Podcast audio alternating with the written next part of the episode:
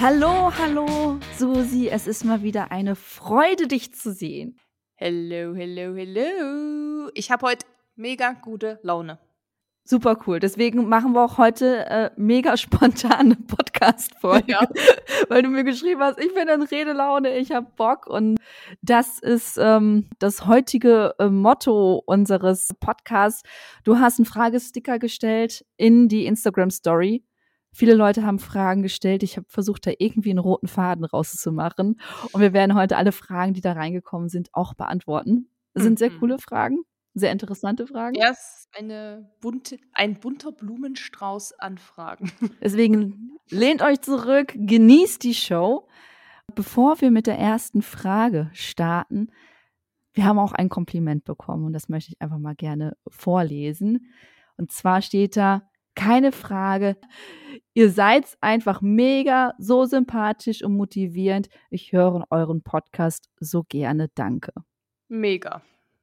Mega das ist schön, ne? nett. Ne? Ja, also besser kann eine Folge ja nicht starten. Und ja, an der Stelle vielleicht mal an alle, die immer so super liebe Feedbacks schreiben. Vielen Dank, weil die meisten geben sich immer so unfassbar viel Mühe. Die schreiben ja richtig lange Texte, gehen richtig auf die Podcast-Folge ein, auf das Thema und bedanken sich dann oder geben Input oder teilen ihre Erfahrungen. Und das ist schon voll cool, weil man dann auch merkt, dass natürlich die Themenauswahl auch ankommt und dass es einfach gern gehört wird und dass es auch lehrreich ist. Also dass eben nicht nur unterhaltsam vielleicht ist und lustig oder spaßig oder irgendwie den nächsten Long Run versüßt. Versüßt, ja, sondern man eben auch was lernen kann. Das freut mich extrem und ich mache davon auch immer Screenshots und schicke das dann immer an die Personen, die in dem Podcast auch beteiligt waren. Und ja, die freuen sich dann übrigens auch immer sehr. Also gerade die Gäste, die sind natürlich auch immer happy, wenn es Feedback gibt. Also ja, an der Stelle mal echt vielen Dank für das Feedback und ihr könnt das auch immer weiter so machen. Das ist mega cool. Und ja, weil es ist ja so, dass man auf Spotify kann man ja den Podcast bewerten. Mit Sternen? Mit, mit Sternen, also wer das noch nicht gemacht hat, kann vielleicht mal fünf Sterne da lassen. Das wäre cool, aber da kann man ja auch nichts schreiben. Das heißt, das ist natürlich alles noch so ein bisschen, kann man sagen, anonymer oder halt, mhm. ja, genau, anonym. Und von daher ist natürlich so Feedback dann über Instagram richtig cool, weil dann sieht man auch, dass die Leute, die uns auf Instagram folgen, auch den Podcast hören. Weil es gibt ja auch Leute, die hören den Podcast, aber sind gar nicht auf Instagram. Also da ist natürlich dann cool zu sehen, dass die Leute dann überall aktiv sind und das freut uns wirklich sehr. Also nochmal vielen, vielen Dank.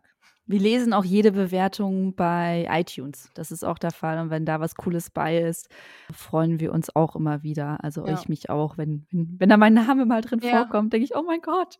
Ja, vor allem bei iTunes ist ja so das Ding, dass man darauf auch nicht reagieren kann, was mhm. natürlich mhm auch problematisch sein kann, weil normalerweise hat man ja oft die Möglichkeit, bei Google-Rezensionen oder so, wenn man da jetzt mal eine schlechte Bewertung kriegt, kann man da ja drauf reagieren. Das geht bei iTunes leider nicht. Das heißt, wenn es da mal vielleicht eine Kritik gibt, die vielleicht auch, ähm, ja, lieb gemeint ist oder ne, ein Hinweis oder so, kann man leider nicht darauf reagieren und man kann aber auch nicht auf diese ganzen tollen, lieben Nachrichten reagieren.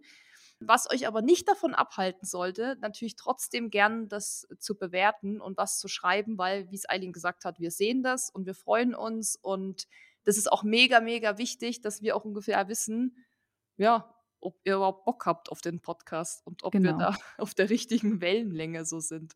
Und wir tauschen uns natürlich auch über das Feedback aus. Also wir diskutieren, also Susi und ich und auch Dennis natürlich, wir reden dann halt darüber und planen die nächsten Folgen und die nächsten Themen oder sowas. Deswegen, wir freuen uns immer über jegliches Feedback.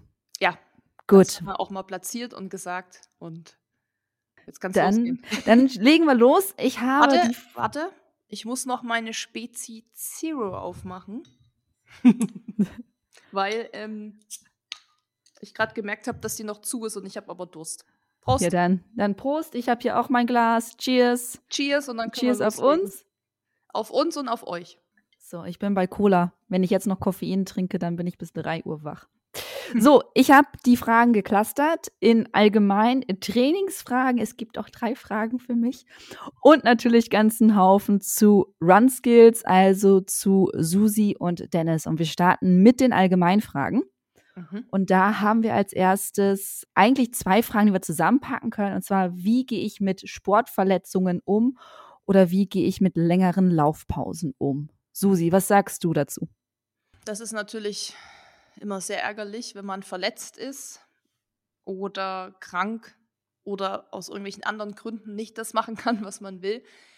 Ja, wie man damit umgeht. Es gibt eigentlich da so mehrere Phasen, die ich für mich dann immer so rausgefiltert habe. Also am Anfang ist man natürlich erstmal so ein bisschen sauer auch, wenn man eben merkt, man ist jetzt verletzt, weil man dann sich denkt, oh, ich kann nicht laufen, ich kann nicht trainieren. Und das ist auch voll okay. Es ist voll okay, dann down zu sein, rumzumeckern, auch die anderen vielleicht damit, so sage ich mal, ein bisschen zu nerven und mhm. so ein bisschen eine Welle zu machen, sage ich mal. Also es ist auch voll legitim, das so ein bisschen rauszulassen, einfach vielleicht den Frust. Dann gibt es aber so die Phase, wo man natürlich sagen muss, okay, es ist jetzt so. Ich habe es jetzt, ich kann es jetzt gerade nicht ändern. Es ist jetzt halt so der Ist-Zustand. Ich muss jetzt schauen, dass ich natürlich die Verletzung loswerde und dass ich einen guten Umgang damit finde. Ich weiß, es ist unheimlich schwer, wenn du nicht laufen kannst, weil du irgendeine Knieverletzung hast. Ich meine, bestes Beispiel ist ja Dennis, mhm. dass er seine Knie-OP hatte und dann viel daran rumdoktert und das ist immer auch noch nicht vorbei bei ihm. Und ich weiß genau, wie frustrierend das ist, wenn das vor allem so eine langwierige Sache ist von einem Dreivierteljahr oder von einem Jahr oder immer wieder, dass einen das total zermürben kann und man dann wirklich in so einen Negativstrudel kommt. Aber ich glaube eben, dass das ich weiß, es ist super schwer und es ist auch leichter gesagt als getan, aber ich glaube schon, dass man eben versuchen muss, da trotzdem positiv zu bleiben. Das heißt, zu schauen, okay, wie kann ich jetzt damit umgehen? Was kann ich noch alles machen, um aus dieser Verletzung zu kommen? Was kann ich alternativ machen? Und das Gute ist, es gibt eigentlich immer eine Alternative. Aber klar, wir wollen natürlich alle laufen. Wir wollen eigentlich nicht unbedingt Aquajogging machen und wir wollen den ganzen Tag Stabi machen. Mhm. Aber du kannst es ja nicht ändern. Also du kannst natürlich dann dich weiter aufregen, aber es wird dich nicht voranbringen. Und ich glaube, dass eben der Kopf bei sowas so eine krasse Rolle spielt, dass es gibt ja so diesen Spruch, dass man sagt, das Glück findet den Glücklichen. Also dass man eben auch das, woran man denkt, was man so ein bisschen manifestiert, auch anzieht. Und wenn ich halt die ganze Zeit nur denke, boah, alles Kacke und die Verletzung und es wird nicht besser, auch wenn ich das total verstehen kann, habe ich das Gefühl, dass es dann eigentlich nur noch schlimmer wird und eben nicht besser. Und dass man trotzdem den Weg finden muss, zu sagen, ich versuche trotzdem positiv zu bleiben. Ich versuche das zu machen, was ich kann und auch daran Freude zu finden und es als Möglichkeit zu sehen, mal was Neues auszuprobieren. Weil das kann ja auch eine Möglichkeit sein, dass man sagt, okay, ich habe jetzt, ich musste jetzt zwangsläufig Rad fahren oder schwimmen und man merkt vielleicht, dass einem das eben doch Spaß macht. Oder man kann eben auch die Freude daran finden. Und ich kenne wirklich auch viele Leute, die sehr lange mit Verletzungen rumdoktern, über Jahre. Und die immer wieder was Neues haben. Weißt du, dann ist das eine ausgeheilt, zack, kommt das nächste. Und es ist absolut nachvollziehbar, dass man sich dann irgendwann denkt, ja, warum immer ich? Ich sehe das auch bei Dennis, das ist wirklich so auf und ab. Dann gibt es wieder gute Phasen, dann gibt es wieder schlechtere Phasen. Aber ich bin der Meinung, dass man trotzdem immer versuchen sollte, positiv zu bleiben, weil man dadurch sich A natürlich auch mehr einen Gefallen tut und dann ist man allgemein natürlich auch besser drauf. Aber dass man eben dadurch auch die guten Sachen wieder anzieht. Das hört sich vielleicht so ein bisschen mhm. esoterisch an oder so, aber es ist ja auch so ein bisschen die Einstellung zu der Sache. Und der Kopf macht halt extrem viel aus. Und wenn ich halt immer nur so negativ denke und mich so ein bisschen auch bemitleide, was auch, wie gesagt, voll okay ist, so Phase 1, bemitleiden, sich selber bemitleiden, go for Voll dabei, ja. Genau, macht es. Aber es muss irgendwann eben, muss man so einen Switch machen und sagen, nee, jetzt muss ich nach vorne blicken, egal wie es erstmal aussieht. Und ich sag mal so, die meisten Laufverletzungen also ich hatte ja auch schon eine. Das geht ja eben auch wieder weg. Also es ist jetzt ja auch so, dass nicht alle, die verletzt sind, nie wieder laufen können oder so. Hm. Das heißt, man muss natürlich auch immer sich noch wieder hervorrufen, so, es wird besser, es braucht halt Zeit. Es ist halt leider oft so, dass die Dinge einfach Zeit brauchen. Aber es ist irgendwann überstanden und dass man dann vielleicht daraus auch wirklich was lernt. Also ich habe ja damals auch gelernt, okay, ich sollte die Umfänge nicht so krass steigern, ich sollte mehr Pausen machen. Das ist ja wiederum auch was Gutes, weil es hat mir irgendwas gebracht am Ende. Also am Ende war zwar natürlich die, die Verletzung total nervig und ich war ein halbes Jahr auch irgendwie so halb Depri deshalb, also ne, so down und runtergezogen. Mhm. Aber danach, muss ich sagen, hat es mir halt auch sehr viel gebracht für meine Weiterentwicklung. Also vielleicht versuchen da einfach trotzdem das Positive zu sehen, sich Alternativen zu suchen, die einem auch Spaß machen oder versuchen, den Spaß darin auch zu finden. Sich einfach da auch nicht unterkriegen lassen. Ja. Ich sagen. Was sagst du, Eileen? Nee, bin ich, bin ich voll mit dabei. Also ich äh, finde, es ist auch vollkommen okay, halt einmal schlechte Laune zu haben, sich in, sich in Selbstmitleid zu suhlen und zu sagen, äh, das Leben ist schlecht. Ich hatte ja ganz lange Probleme mit der Plantarfaszie. Das zieht sich bis heute, aber mittlerweile weiß ich sofort dagegen zu steuern. Das Einzige, was ich noch vielleicht hinzufügen würde, ist einerseits die gewonnene Zeit für andere Sachen nutzen. Freunde treffen, Familie treffen, sich essen gehen, das eine Restaurant, was man schon immer besuchen wollte, dann halt mal besuchen, irgendwelche anderen Sachen machen, reisen, was dann halt möglich ist. Und die andere Sache, sich halt die Unterstützung zu holen, die man kriegen kann. Sprich, wenn man eine Laufverletzung hat, nach Physiotherapie fragen, nach einem Folgerezept fragen, wirklich hingehen. Manchmal ist es auch sehr sinnvoll, die Physiotherapie zu wechseln, wenn man den Luxus hatte, man hat mehrere um, um der Ecke, die nochmal einen anderen Blick drauf haben. Der eine sagt ja halt, ähm, das und das trainieren, der nächste sagt, ah, guck mal, hier haben wir doch eine totale Verspannung, da löst ihr die mal. Ne? Also so verschiedene Aspekte dran zu machen und da einfach zu sagen, ja, okay, ich nehme das jetzt, es ist doof, ich will eigentlich laufen gehen, aber dann halt wirklich andere Sachen auszuprobieren. Ich hatte beispielsweise, hat mir ein Kumpel ein Fahrrad geliehen und eine Rolle.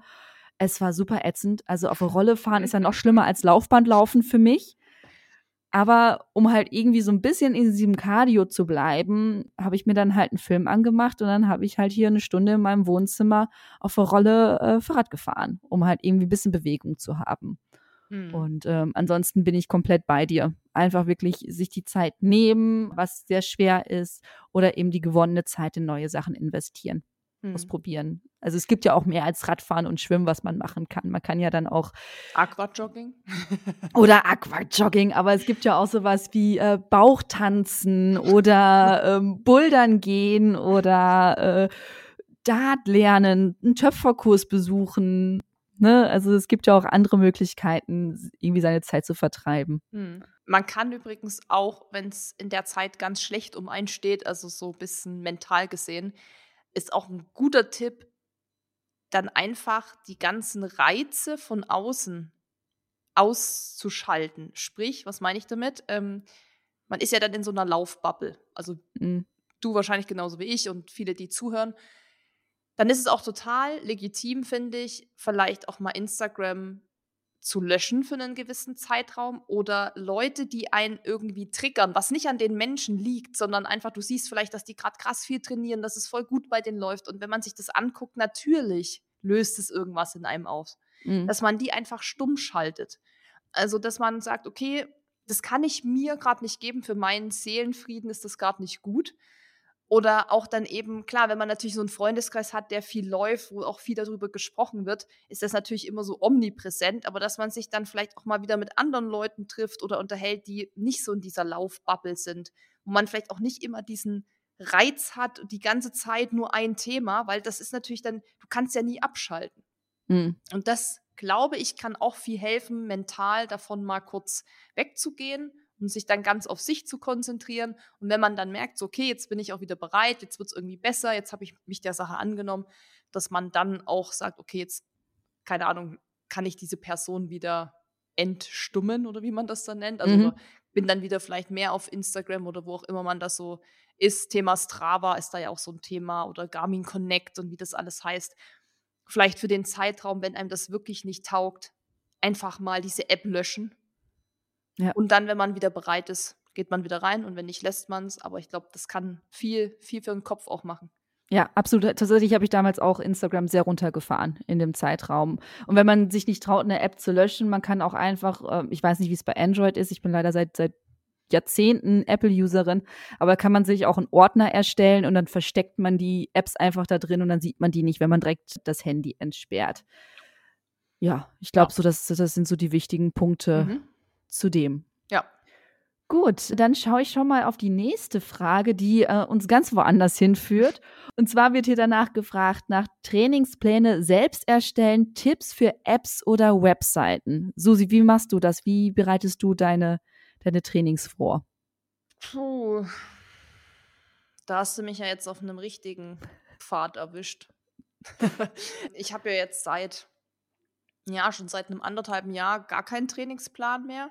Ich weiß ja, was mein Ziel ist und ich weiß, wie ich so grob trainieren muss. Von daher kann ich mir das selber eben zusammenstellen oder mir selber so ein bisschen zusammenrücken. Ansonsten, ja, es gibt natürlich diese ganzen Trainingsvorschläge, zum Beispiel auch bei Garmin. Also, wenn es eine Garmin-Uhr hat, gibt es hier eben auch ähm, verschiedene Trainingspläne. Die habe ich mir auch mal angeguckt und ich weiß, dass zum Beispiel Isa, meine Freundin, danach auch mal trainiert hat. Mhm. Also ich meine, die Frage war ja, wie kann ich mir das selber zusammenstellen? Aber man kann da zumindest sich ja auch Anreize suchen. Also da kann man ja mal gucken, okay, wie ist so ein Trainingsplan bei Garmin aufgebaut? Und ich glaube, das gibt es eben auch. Aber da kenne ich mich jetzt nicht so gut aus. Runtastic und wie die ganzen Apps heißen, haben, glaube ich, ähnliche, ich sag mal, Programme. Ja, Enduko oder Enduro gibt es ja jetzt auch. App gibt's noch, Enduko genau. war das, ja. Also Nike Run Club, da gibt es ja überall. Nike Run ähm, Club, dann gibt es, glaube ich, von Essex auch noch eine App. Also es gibt wirklich sehr, sehr viele. Ich glaube, so die Klassiker sind natürlich irgendwo Garmin, weil das viele haben. Runtastic haben viele, Nike wahrscheinlich. Und dann gibt es natürlich auch online Runners World und die ganzen üblichen Verdächtigen bieten ja auch Trainingspläne an. Habe ich aber gesehen, damals, sage ich mal vor zehn Jahren, wo ich angefangen habe, war das ja alles noch kostenlos. Das muss man mittlerweile auch zahlen, diese Pläne. Da hat man aber eben einen komplett fertigen Plan. So, die mhm. Frage war jetzt, wie, ne, wie kann ich das selber zusammenstellen? Naja, da muss man natürlich sich fragen, erstmal so, was ist mein Ziel? Was, wann will ich das erreichen? Wie viel Zeit habe ich dafür? Und dann sollte man sich natürlich dann schon ein bisschen mit dieser ganzen Trainingslehre auch ein kleines bisschen auskennen, um eben zu wissen, okay, Ruhetage oder diese verschiedenen Phasen, wo man ein Training, also wie man Training aufbaut mit Belastung, Entlastungsphase, dann mit Tapering, mit ja, Tempoläufen. Ausgleichstraining, Stabi-Training. Also da wäre jetzt Dennis der richtige Ansprechpartner, weil der schreibt ja auch selber Trainingspläne, aber man muss sich schon natürlich mit dieser ganzen Thematik mal auseinandersetzen, um eben, also man sollte schon verstehen, warum muss man eben jetzt eine Entlastungswoche machen oder warum macht ein Tempolauf jetzt vielleicht Sinn und was für eine Art von Tempolauf. Ich meine, wenn man schon Erfahrung hat, wenn man schon viele Jahre läuft, und schon einige, wir können ja mal einen Halbmarathon Trainingsplan hernehmen, wenn man jetzt schon selber 20, 30, keine Ahnung, wie viele gelaufen ist und hat schon mal mit einem Trainer trainiert oder hatte vielleicht eben so einen Trainingsplan von Runners World oder Garmin oder wem auch immer, dann weiß man ja schon mal so grob, wie die immer aufgebaut sind. Dann hat man das ja alles schon mal durchgespielt. Dann kann man natürlich auch aus dieser Erfahrung heraus sich das selber zusammenbauen. Ich mache das ja mehr oder weniger auch, aber ich sitze jetzt nicht Sonntag da und sage, okay, Montag mache ich das, Mittwoch mache ich das, weil ich mache auch vieles natürlich wetterabhängig. Also wenn jetzt hier 30 Zentimeter Neuschnee kommen, dann kann ich heute nicht an den Berg gehen, weil leider noch nichts wegmäßig geräumt ist. Dann sage ich, okay, dann mache ich halt einen flachen, langen, lockeren Lauf. Das entscheide ich dann mehr oder weniger auch spontan. Aber ja, wenn man sich damit, man kann sich natürlich Bücher kaufen. Äh, kann, was ich empfehlen kann, ist zum Beispiel das Buch, das große Buch vom Marathon. Mhm, findest, okay. findest du nicht gut?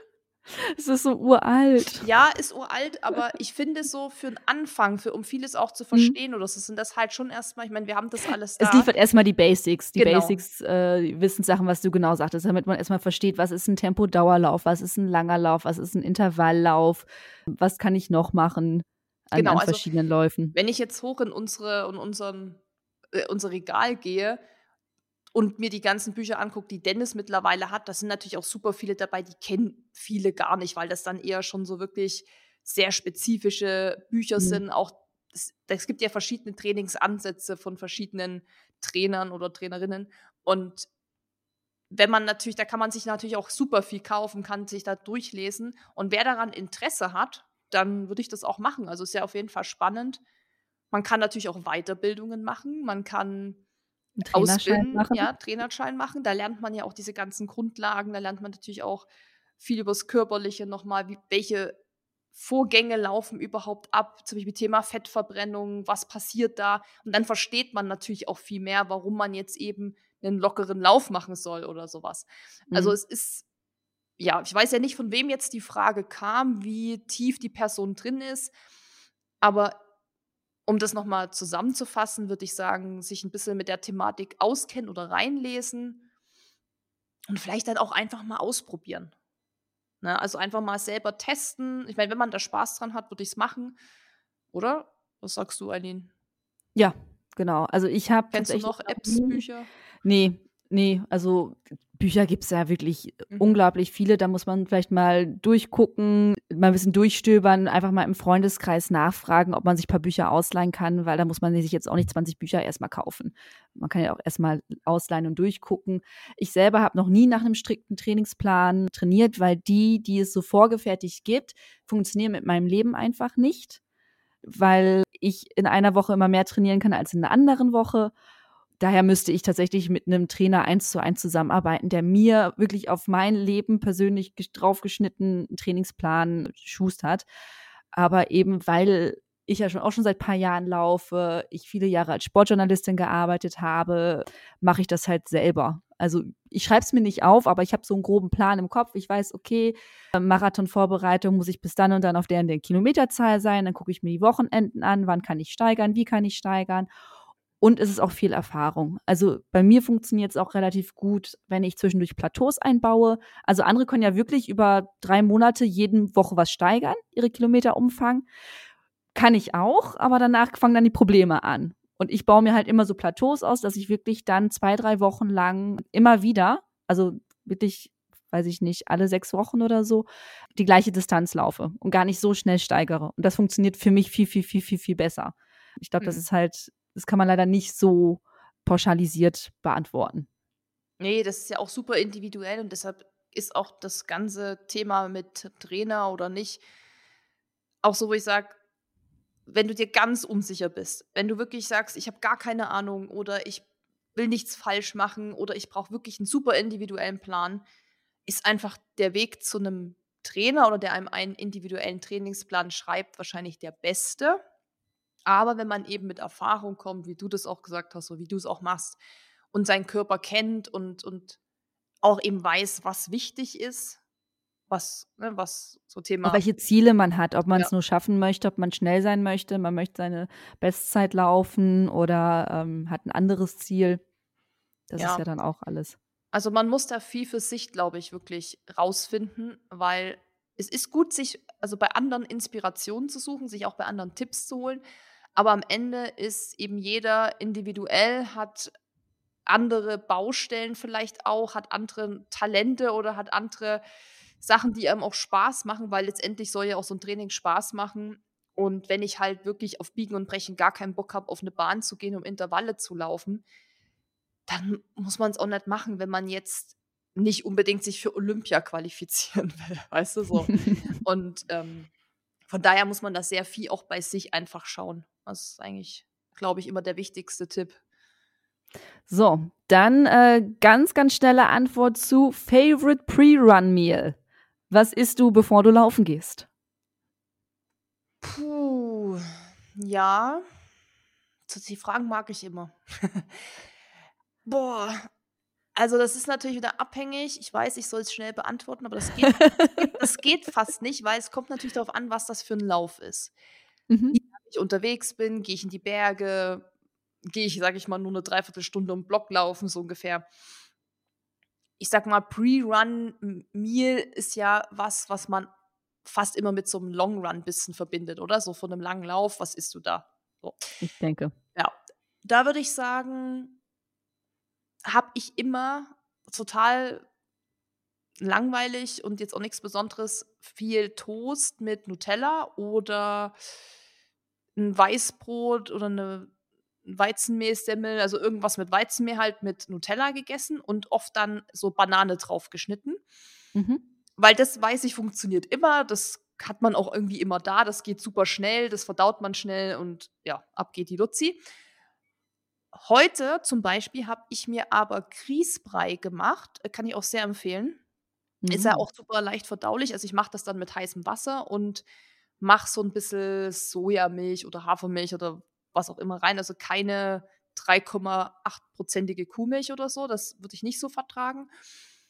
Aber wie gesagt, das ist ja auch bei jedem anders. Und dann mache ich mir da eine kleine Schüssel und dann habe ich reingemacht noch Erdnussmus, eine halbe Banane, ein paar Nüsse und so ein paar Schokoflakes, also so Cornflakes, so ein bisschen für Schokoladengeschmack und Hanfsamen. Also relativ healthy Lifestyle, muss ich sagen. Weil ich Formel auf zumindest.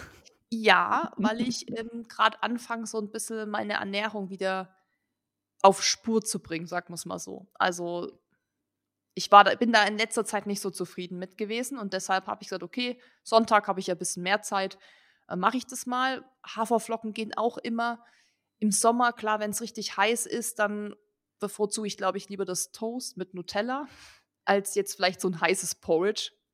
Mhm. Aber das heißt auch Lieblings-Pre-Meal. Das ist eher so, wo ich weiß, das funktioniert eben am besten und es schmeckt mir halt so. Und bei dir? Ähm, tatsächlich habe ich ein ganz einfaches Rezept. Das sind bei mir 20 Gramm Haferflocken, ein Sogar Scoop mit, mit Grammangabe.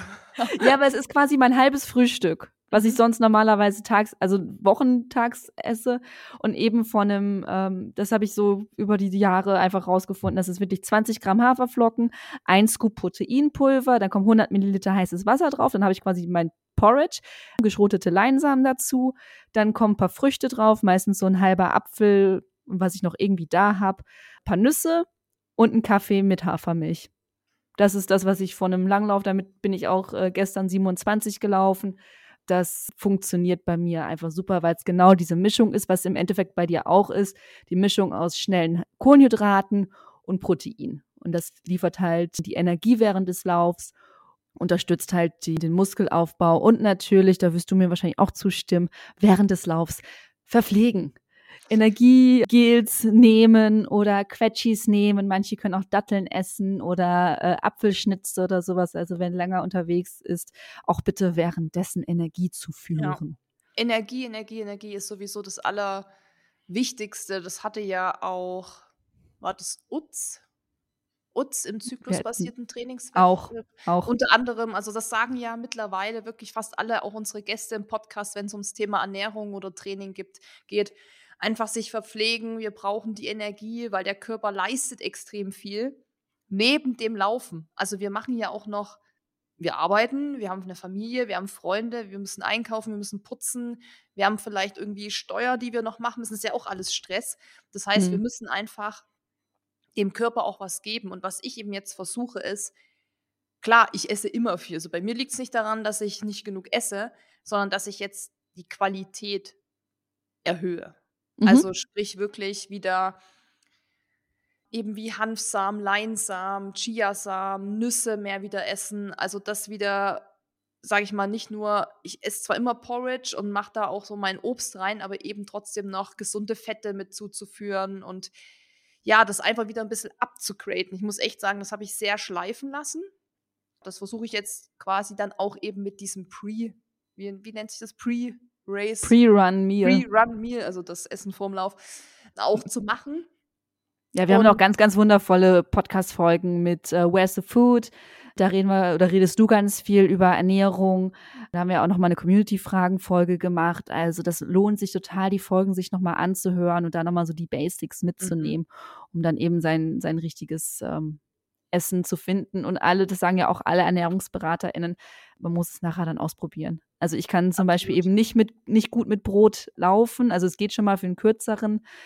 Aber das Schlimmste, was ich je mal gemacht habe, war mal morgens ein halbes Brötchen mit Humus zu frühstücken von einem Wettkampf. Und dann war ich äh, während des ganzen Laufes äh, Wiederkäuer. Der Humus, Humus kam immer wieder hoch und hat kurz Hallo gesagt und ist dann wieder runtergegangen, ne? Ja. Weil ich auch nur dachte, oh Gott, ich brauche, war halt nicht zu Hause, sondern mhm. woanders, war äh, in Zürich und da hatte ich halt nur Brötchen und Humus mir gekauft. Mhm. Nicht drüber nachgedacht, dass ich auch was brauche, was ich vielleicht kenne morgens. Ähm, naja, also, aber es sind auch solche Erfahrungswerte, die Voll. macht man.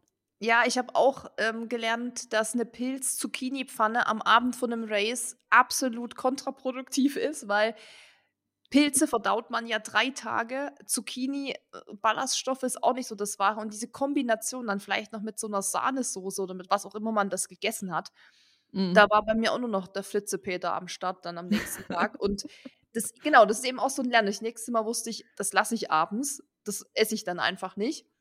Und das muss man eben ein bisschen ausprobieren. Und ich möchte jetzt auch so ein paar neue Sachen mal testen. Da kann es natürlich auch dahingehend passieren, dass ich dann im Busch landen muss. Aber das Training ist dafür auch da. Genau um sowas zu testen, dann zu sagen, uh, nee, das war nix. Und dann so seinen Weg zu finden, zum Beispiel dann, um beim Race dann gut vorbereitet zu sein. Mhm, genau. So, dann kommen wir schon zur nächsten Frage, wo wir eigentlich auch auf einen gu sehr guten Podcast von uns verweisen können. Und zwar Tipps für den ersten Marathon. Training plus Arbeit plus Leben, also dieses ganze Zeitmanagement. Und ich glaube, das ist auch schon der Titel. Wir haben eine unglaublich gute Folge aufgezeichnet zu dritt, also Dennis, Susi und ich, über das Thema Zeitmanagement fürs Training, weil wir drei, auch wenn ihr beide zusammen liegt, doch sehr, sehr unterschiedliche Leben haben, sehr unterschiedliche Anforderungen ans Training haben. Da würde ich einfach sagen, wirklich diesen Podcast anhören, den habe ich schon sehr häufig weiterempfohlen und auch sehr schönes Feedback für gekriegt. Ja, das ist echt cool. Also, das war damals bei der Aufnahme, hätte ich gar nicht gedacht, dass der echt so einer der beliebtesten mit wird zum Thema Zeitmanagement. Aber ich fand es auch cool, weil wir ja drei verschiedene Perspektiven abbilden.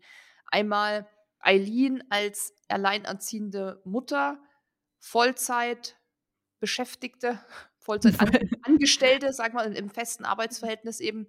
Dennis auch in einem Vollzeitjob mit Homeoffice, aber mit einem extrem erhöhten Trainingspensum. Und dann ich sozusagen als Selbstständige, die sich die Zeit zwar frei einteilen kann, was mega gut ist, manchmal aber auch nicht so gut sein kann. Und eben mit einem Ultratraining und sowas und dann auch noch mit natürlich einem Hund, was man zwar jetzt nicht mit einem Kind gleichsetzen kann, aber wir haben eben ja auch noch mal eine andere Verantwortung trotzdem für ein Lebewesen und andere Verpflichtungen und sowas. Und ich glaube, das ist eine ganz gute Mischung geworden auch. Ja, also hört da rein, das ist echt cool. Und wenn ihr dann noch speziellere Fragen dazu habt, könnt ihr uns auch jederzeit anschreiben. Okay. So, dann haben wir, wie setzt ihr eure Prios wegen Equipment, Anmeldungen, Schuhe etc., also bezüglich Kosten, denn es ist ja alles nicht so gerade billig. Was würdest du darauf antworten? Puh, das ist schwer. Also dadurch, dass natürlich das Laufen oder auch bei Dennis der Triathlon unser Hobby ist und auch hm. irgendwo mhm. mittlerweile auch wir damit ja Geld verdienen, ist das natürlich alles irgendwo eine, hat das eine sehr hohe Priorität. Wie war das nochmal? Schuhe, Equipment? Genau, es geht einfach nur, was man sich, glaube ich, wann. Also, das sind ja sehr kurze Fragen immer nur mhm. gewesen. Also, wie setzt ihr eure Prios wegen äh, Equipment, Anmeldungen, Schuhe? Das wäre ja alles nicht so billig. Das stimmt. Das ist nicht so billig. Vor allem Triathlon. Dazu gibt es ja auch eine Podcast-Folge. Was kostet Ganz fresh.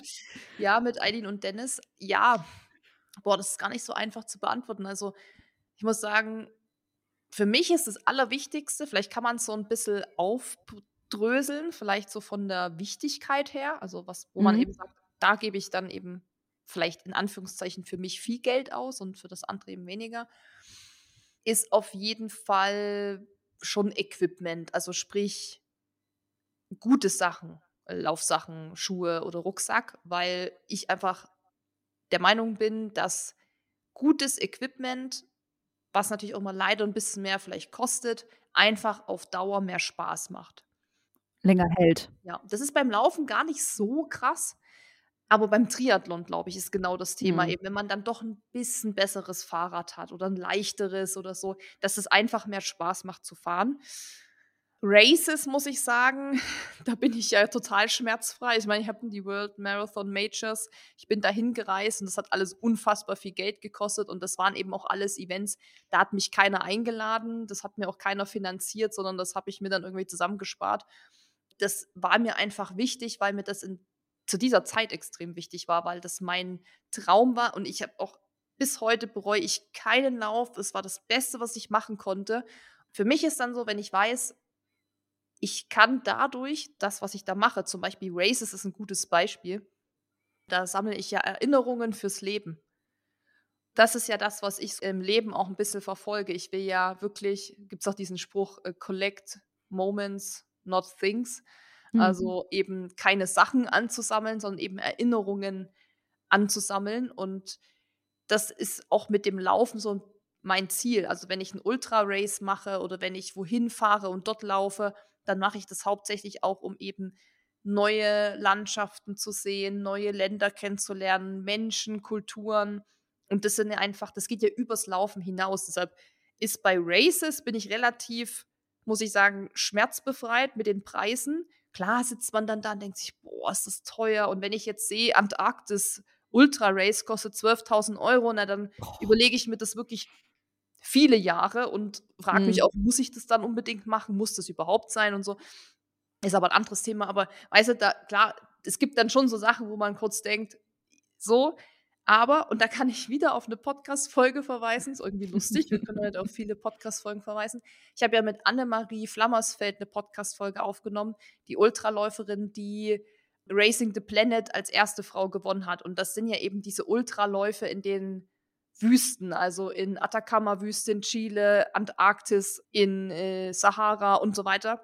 Und ich habe sie dann irgendwie auch privat, hatten wir noch Kontakt, habe sie ihr gesagt, ja, boah, ich würde das, das wäre wirklich so mein Ding, das würde ich sofort machen. Also wenn du mich fragst, geht's morgen los, wäre ich dabei. Ich so, aber das ist ja unfassbar teuer. Da hat sie gesagt, wenn du das unbedingt machen willst, mach es einfach. Aber am Ende, und das ist ja immer so ein bisschen mein Spruch, Geld ist ja wie Energie, das kommt ja wieder zurück, das fließt ja, Geld fließt ja, es geht weg, es kommt wieder. Und klar ist es erstmal viel. Ich verstehe. Ich habe auch keine 12.000 Euro hier rumliegen, die ich jetzt mal so ausgeben kann. Aber wenn das mein großes Ziel wäre, mein Lebenstraum, dann könnte ich das auch verwirklichen. Das, das geht irgendwie dann. Wie auch immer ich das machen würde. Von daher würde ich sagen, da bin ich wirklich bei Races. Ja, weil das für mich mehr, das hat für mich viel mehr Bedeutung als das Rennen an sich. Das ist für mich wirklich sind Lebenserfahrungen, die mich so krass weiterbringen im Leben. Und ich muss auch sagen, dass mich das ja schon auch dahin gebracht hat, wo wir auch jetzt sind. Also hätte ich das alles nicht gemacht, würde ich vielleicht immer noch in meinem Bürojob festhängen, der mich tot, tot unglücklich macht. Und das heißt, es ist ja auch immer wieder eine Investition für dich und deine Weiterentwicklung. Also da muss man, glaube ich, auch immer schauen, okay, es ist eben bei Schuhen oder so gehe ich noch mit, okay, es ist eigentlich nur ein Schuh, ne, so. Aber mhm. so Races und das wirst du mir wahrscheinlich jetzt gleich bestätigen, du bist ja Angkor Wat gelaufen, das war ja auch dein Lebenstraum. ja. Und das ist ja auch nicht günstig und das ist auch mit viel Aufwand verbunden und Planung. Und du hast es auch gemacht und wirst ja auch am Ende nicht sagen, oh nee, das war aber jetzt mega teuer, jetzt habe ich das ganze Geld verloren, sondern du wirst ja in Erinnerung haben, wie geil das war, dass du dir das erfüllt hast und dass du was gelernt hast, gesehen hast, was auch immer.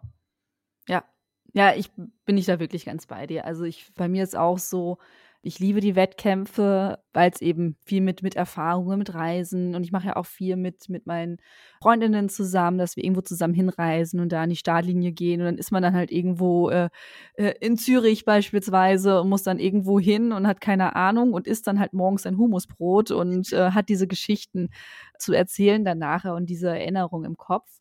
Bei, bei Equipment bin ich auch, ich bin da ja aber auch relativ schmerzfrei. Also ich versuche ja manchmal schon einen günstigeren Weg zu gehen. Ich habe kein Problem, wenn es nicht die neueste Kollektion ist. Also dann kaufe ich halt was im Ausverkauf. Ich schaue, ähm, ich kaufe mir auch Sachen Secondhand, auch Sportklamotten. Ich weiß, es ist nicht für jeden was, ähm, Secondhand Sportklamotten zu holen, aber meine ganze erste Laufausrüstung habe ich fast komplett Secondhand gekauft. Und es gibt sehr, sehr viele Leute, die sich sehr viele Sportklamotten kaufen, nie Sport machen und sie dann verkaufen. Und dann schießt man wirklich für wenige Euros irgendwie eine Laufjacke oder eine coole Hose und dann steht da, manchmal, manchmal war bei mir sogar noch das Etikett dran. Dann habe ich mir für fünf Euro eine Laufjacke von Essex geholt, so eine Winterlaufjacke für fünf Euro und da war das Etikett noch dran. Also wenn da jemand ein bisschen aufs Budget gucken muss, was ich komplett nachvollziehen kann, es gibt viele Mittel und Wege. Es werden auch viele Schuhe bei den ganzen Plattformen, die man so kennt, also eBay Kleinanzeigen, Vinted etc. verkauft, ähm, teilweise auch komplett neu. Ne, weil die Leute sich dann irgendwie gekauft haben oder geschenkt bekommen haben oder äh, Influencer sind und die Sachen dann meinen, dann direkt wieder verkaufen zu müssen. Also es gibt Mittel und Wege, auch beim Equipment ein bisschen zu sparen. Gleichzeitig würde ich auch sagen, trotzdem da immer noch auf Qualität achten. Mhm. Also dann wirklich es, es gibt einen großen Unterschied zwischen, zwischen dieser, ich sage jetzt mal, typischen Finisher-Shirts, die meistens mhm. total kratzig sind, steif sind, oder halt dann doch eines Nike oder North Face oder hast du nicht gesehen Shirt vom Tragekomfort. Und mhm. dann sage ich lieber, hole ich mir das dann eher dann Secondhand als was anderes dann halt in neu. Und das sind so, so meine Tipps. Ich kann das sehr gut nachvollziehen und vielleicht auch einfach den Druck rausnehmen und sagen, okay, ich muss jetzt nicht alle World Majors innerhalb von ein oder zwei Jahren laufen, dass man sagt, okay, mhm. ich, ich nehme das Highlight Race. Aber es wird halt ähm, auch, also das wird halt nicht mehr billiger, ne? Also ich habe jetzt. Ja, ja, gut, aber ob du jetzt, aber manchmal kannst du ja einfach nicht die 10.000 Euro Reisekosten, die du insgesamt dann hättest, ähm, auf ist, einmal ausgeben. Das ist ja mittlerweile so. Ich habe jetzt ja. ähm, die, eine Freundin von meiner Mutti fährt jetzt nach Japan. Und mhm. sie meinte irgendwie, das kostet insgesamt 7000 Euro. Da bin ich fast vom Stuhl gekippt, weil wir haben damals irgendwie keine 2000 Euro ausgegeben. Also das fand ich schon, da habe ich auch kurz so gedacht, so, boah, ob es mir das wert wäre jetzt so im Moment. Mhm. Wobei, ja, Japan vielleicht schon, weil Japan einfach mega geil ist. Okay, anderes Thema, aber ja, also es wird definitiv eben nicht günstiger und ich kann das voll auch verstehen, dass Leute sagen, boah, das ist einfach nur nicht mehr normal, die Preise. Ist ja auch Thema Ironman Hawaii. Da glaube ich, da macht man jetzt nochmal ein ganz anderes Fass auf.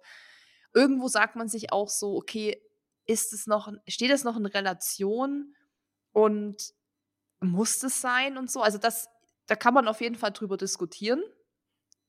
Aber letztendlich, ja, wirst du es wahrscheinlich gerade nicht ändern können, ne? Und dann muss man natürlich wirklich für sich entscheiden und dann vielleicht auch sagen so: „Boah, ganz ehrlich, nee, das ist mir nicht wert, dann laufe ich lieber hier bei mir, kleinen Lauf, unterstütze die, habe genauso viel Spaß oder fahre mal so nach Japan und laufe für mich dann da.“ Also, ne, so ja, also es ist schon ist schon krass. Ich verstehe das schon voll und ich denke mir auch manchmal so: „Oh Gott, ey, irgendwie bin ich schon froh, dass ich das quasi weg habe, dass ich nicht mhm. so horrende Kosten hatte.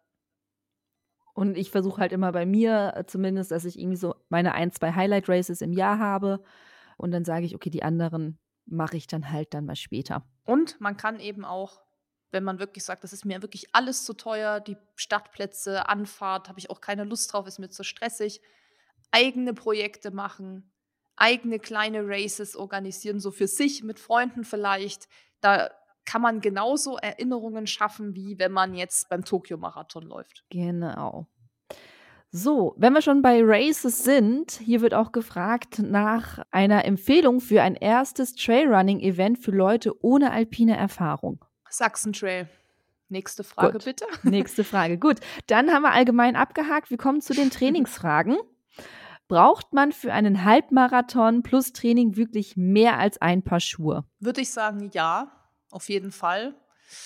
Halbmarathon-Training, mehr als ein Paar Schuhe. Also man sollte immer, egal ob man jetzt auf einen Halbmarathon trainiert oder weniger läuft, schon immer ein Wechselpaar Schuhe dabei haben.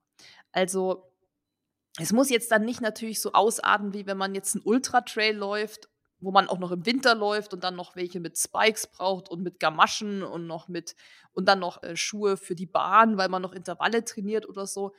Aber ich würde sagen, so zwei Paar Schuhe für den Anfang, glaube ich, reicht.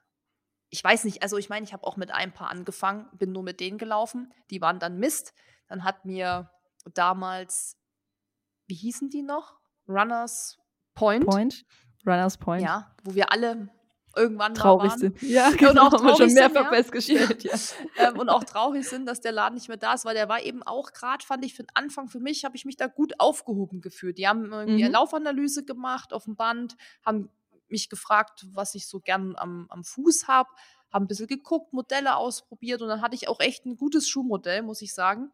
Und ich glaube, ich bin am Anfang nur mit diesem Schuh gelaufen komplett, ich meine, der war dann wahrscheinlich auch irgendwie relativ schnell durchgelaufen, aber ich wusste eben auch nicht, dass es noch Sinn macht, sich ein zweites Paar oder so zu holen. Aber wir hatten damals das Glück, dass wir ja in Braunschweig gewohnt haben und es war nicht relativ, relativ nah zu Wolfsburg. Da gibt es ja ein großes Outlet, da gibt es eben auch Nike und Adidas und da habe ich mir dann eben auch passt ganz gut, wie du gesagt hast vorhin mit Secondhand oder Schnäppchen äh, irgendwie wo kaufen. Da habe ich mir dann auch irgendwie mal ein paar Nike-Schuhe gekauft, die dann irgendwie 40 oder 50 Euro gekostet haben. Und dann hatte ich mal so zwei, aber das würde ich schon sagen, zwei Paar sollte man haben. Ja. Oder vielleicht sogar drei. Aber das muss, muss vielleicht nicht sein, aber zwei. Oder? Zwei. Ja, also ich ähm, bin, ich bin auch dafür. Also schon mhm. alleine vielleicht ein wärmeres Paar für die Wintermonate, ein leichteres Paar für die Sommermonate. Hat auch ein bisschen was mit persönlichen Präferenzen zu tun, aber ich mag zum Beispiel ganz gerne äh, Schuhe mit ganz wenig Dämpfung für die Bahn. Und an sich ist es ja einfach auch gut für Kopf und Fuß und alles mhm. andere, einfach unterschiedliche Schuhe zu laufen ich bin auch der festen Überzeugung, es dauert ein bisschen leider, bis man so seinen Schuh und sein Schuhmodell für sich selber rausgefunden hat. Also es kommen jetzt auch nicht alle mit diesen mega krassen Carbon-Schuhe, die irgendwie gefühlte 10 Zentimeter Buffalo-mäßig äh, daherkommen. Damit kann ich schon mal einen Marathon laufen, aber ich laufe da nicht so gern mit dem Training, weil ich das Gefühl habe, ich schwimme. Das ist so hm. mir zu wackelig. Also da würde ich dann auch auf jeden Fall eine Laufanalyse machen, wirklich ja, in, in, in Laden Hinweis. gehen, wirklich ins Sportgeschäft sagen, hier, ich will jetzt für einen Halbmarathon trainieren, ich habe dieses Paar Schuhe, das vielleicht auch mal mitnehmen. Dann mhm. gucken die sich das genau an, weil das ist wirklich was, wo jedem geholfen ist, am Anfang mal das abchecken zu lassen, habe ich vielleicht auch einen Spreizfuß, einen Senkfuß oder wie trete ich so auf? Das checken die ja dann auf dem Laufband auch. Und dann können die auch Empfehlungen eben aussprechen. Und wenn jetzt Aline dann zu dem Verkäufer sagt, ich mag die Dämpfung, ich mag es nicht so gern gedämpft, da sind wir übrigens beide gleich, ich mag das nämlich auch nicht, dann zeigen die dir eben schon mal bestimmte Modelle nicht, die du vielleicht dir sonst aber gekauft hättest, weil online der Schuh gut empfohlen wird. Und der ist sicher dann auch ja. gut, aber eben vielleicht nicht für dich ich glaube, so ein guter, eine gute Mischung ist auch, einen Schuh für längere Läufe zu haben, der dann vielleicht ein bisschen mehr eben gedämpft ist und dann eben einen leichteren, schnelleren Schuh, wenn man mal Intervalle macht oder Tempoläufe und da ist man auch erstmal gut aufgestellt. Kann ich, kann ich vollkommen, vollkommen so unterschreiben. So, längster Longrun vom Marathon, drei Stunden oder doch 35 Kilometer? Ja, da muss ich an die Podcast-Folge mit Philipp Flieger denken. Da war ja. das ja auch ein Mythos, ob man überhaupt solche Läufe machen muss. Also 35 Kilometer kann ich voll verstehen, wenn man das machen will für seinen Kopf. Mhm.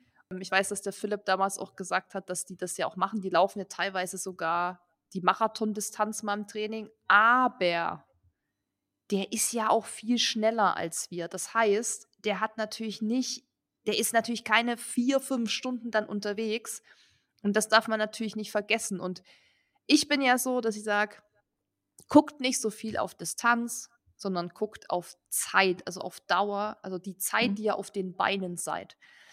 Weil ihr müsst erst mal drei Stunden überhaupt rennen. Da muss man dann meistens dann eben auch ein, zwei Tage Ruhepause machen, weil wenn du eben vier, fünf, sechs Stunden rennst, da musst du erstmal eine Woche Pause machen und du willst hier aber kontinuierlich weiter trainieren. Also es ist ja auch im Endeffekt besser, wenn man jeden Tag, sag mal, das, wie sage ich das jetzt nicht, dass das dann jemand nachmacht und sagt, es funktioniert nicht. Aber es gibt ja auch Leute, die sagen, boah, ich bin jetzt die ganze Woche nicht gelaufen, weil ich hatte keine Zeit, Stress auf Arbeit und müde das und war unterwegs, das Leben spielt rein. Ich muss aber unbedingt noch einen Long Run machen, weil bald ist Marathon. Und dann laufen die quasi fünf, sechs Tage gar nicht und laufen dann Sonntag plötzlich 35 Kilometer. Das bringt nichts. Das ist wirklich, das macht man dann nur für den Kopf. Aber es ist mhm. besser, dann lieber drei, vier Mal die Woche, fünfmal die Woche zu laufen, eher kürzere Distanzen, als eben dann so dieses plötzliche, der Körper denkt sich ja auch, okay, was geht denn jetzt ab? Von daher ist die Frage natürlich, irgendwie kommt es ja fast aufs Gleiche raus, 30 oder drei Stunden oder 35 Kilometer, so roundabout. Sind ja, sagen wir mal, 6er Pace wären es ja dreieinhalb Stunden, wenn ja, man es jetzt mal genau. so grob kann es absolut nachvollziehen, wenn man das fürs Mentale braucht, zu sagen, ich bin mal diese Distanz gelaufen und das habe ich auch gemacht und kann es nachvollziehen. Aber, und das habe ich auch ja in diesem Mythos-Podcast gesagt, dass ich der Meinung mhm. bin, dass man das eben nicht braucht, sondern lieber nach Zeit gucken sollte und nicht dann eben denkt, oh, jetzt Beispiel, ich bin in den drei Stunden ja in Anführungszeichen nur 25 Kilometer gelaufen. Du bist trotzdem drei Stunden gelaufen. Und das muss dein Körper erstmal verarbeiten. Also ja, das ist vielleicht auch so ein bisschen, kommt auf den Trainingsansatz an und wie jemand erfahren ist und, und ja, persönliche Präferenz vielleicht auch. Wie gesagt, der Philipp hat ja gesagt, ja, bei ihm gehört das voll dazu. Und ähm, mhm. die machen das auch und auch längere Läufe. Wie siehst du das? Brauchst du das auch für den Kopf, die 35 oder 36, 37? Beim ersten Marathon ja. Da bin ich 37 äh, gelaufen. Da brauchte ich das wirklich für den Kopf, dass ich aber wusste, okay, wenn ich 37 laufen kann, dann kann ich auch 42 im Wettkampf laufen, weil mhm. du bist dann ausgeschlafen, du bist getapert, du hast Leute, die dich anfeuern, dann schaffst du die letzten fünf halt auch noch. Mittlerweile bin ich komplett gezwitscht zu ähm, Zeit auf den Beinen. Also ich gucke dann, ich sage dann, okay, ich gehe jetzt einfach drei Stunden laufen oder ich gehe auch dreieinhalb Stunden laufen oder ich gehe zweieinhalb Stunden laufen und ähm, ich persönlich stoppe jetzt mittlerweile auch nicht mehr meine Gehpausen raus. Also wenn ich zwischendurch kurz gehe, um mein Quetschi zu essen oder was zu trinken, Ampeln werden rausgestoppt, natürlich. Aber wenn ich halt irgendwie so 20, 30 Meter eben gehe, um den Quetschi zu essen oder um irgendwie mir die Nase zu putzen, irgendwas, ne, was halt so ist, das stoppe ich gar nicht mehr raus, weil ich sage, ja, bin ich ja trotzdem auf den Beinen und ich bin trotzdem in der Belastung. Weil ich lege mich ja da nicht hin und äh, murmel mich weg. Deswegen bin ich da auch so ein bisschen losgelöster mittlerweile von den Kilometern. Ist immer noch eine grobe Richtung. Also ich weiß, beim nächsten Mal laufe ich jetzt in meiner Vorbereitung 30 Kilometer. Aber mir geht es halt wirklich primär um, um die Zeit. Da kann ich aber nur sagen, Druck rausnehmen. Wirklich den Druck rausnehmen. Wenn man es für den Kopf braucht, okay. Aber wenn man sagt, das ist mir jetzt eigentlich äh, Wumpe, dann wirklich dann den Druck rausnehmen, mehr auf die Zeit gucken, ruhiger laufen und ähm, ja, ja, oder, oder gutes Beispiel auch dann mal zweimal am Tag laufen. Morgens. Ja. Oder einfach mal wandern gehen. Kannst du auch. Also morgens eine anderthalbe mhm. Stunde und dann vielleicht abends noch mal eine Stunde. Das hat auch mhm. das mega Trainingseffekt. Also das darf man immer nicht so vergessen. Aber klar, wie gesagt, ich, wenn ich für 100 Kilometer, wenn ich 100 Kilometer laufe, dann geht es mir auch besser, wenn ich vorher mal ein Vorbereitungsrace hatte, was 60, 70 war. Klar. Einfach um auch wieder zu wissen, ich kann das, wenn ich das packe, ja, und fürs Ego. Ja, also von daher, ich glaube, es kann jeder nachvollziehen und ist auch legitim. Also muss man vielleicht für sich selber so ein bisschen rausfinden. So, und was ist deine Lieblingspodcast-Folge beim Laufen? Uh, natürlich alle von Run Skills, ist ja ganz klar. Wir ähm, hören uns ähm, immer nur selber zu.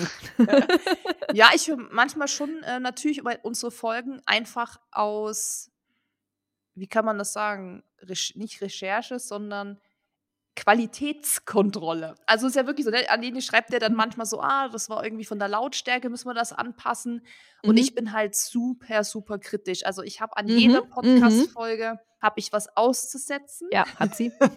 also nicht, nicht an Eilins Arbeit oder an den Leuten, die im Podcast sind, überhaupt nicht, gar nicht, sondern oft auch an mir selbst. Ich denke, boah, was habe ich denn da gesagt? Wie rede ich da?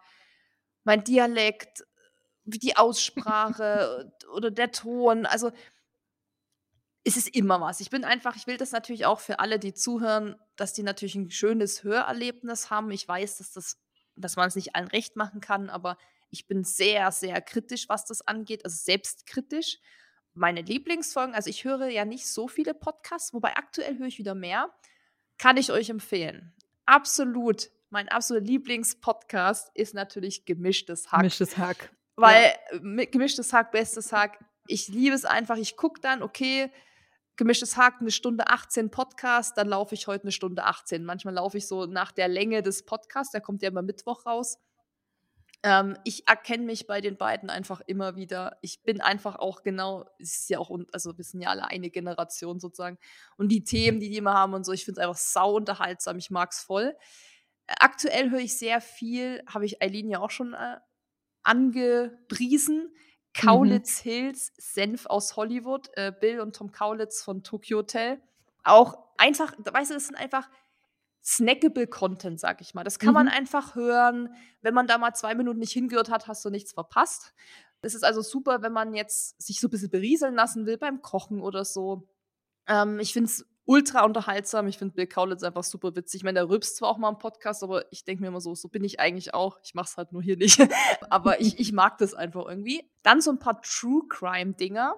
Aber da muss ich mich schon drauf einlassen. Also müsste ich schon im Zug sitzen, und nichts anderes machen und dann so ein paar auserwählte Folgen hören. Also so Mord auf Ex gibt's da, aber das ist nichts zum Laufen oder so.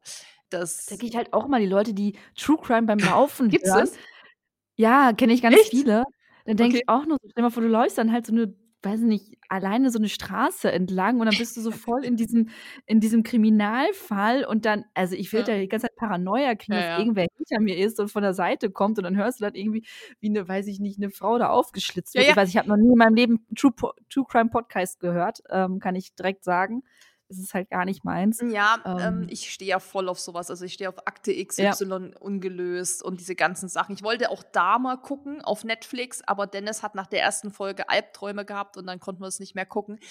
Das Ähm, wiederum habe ich geguckt. ach krass.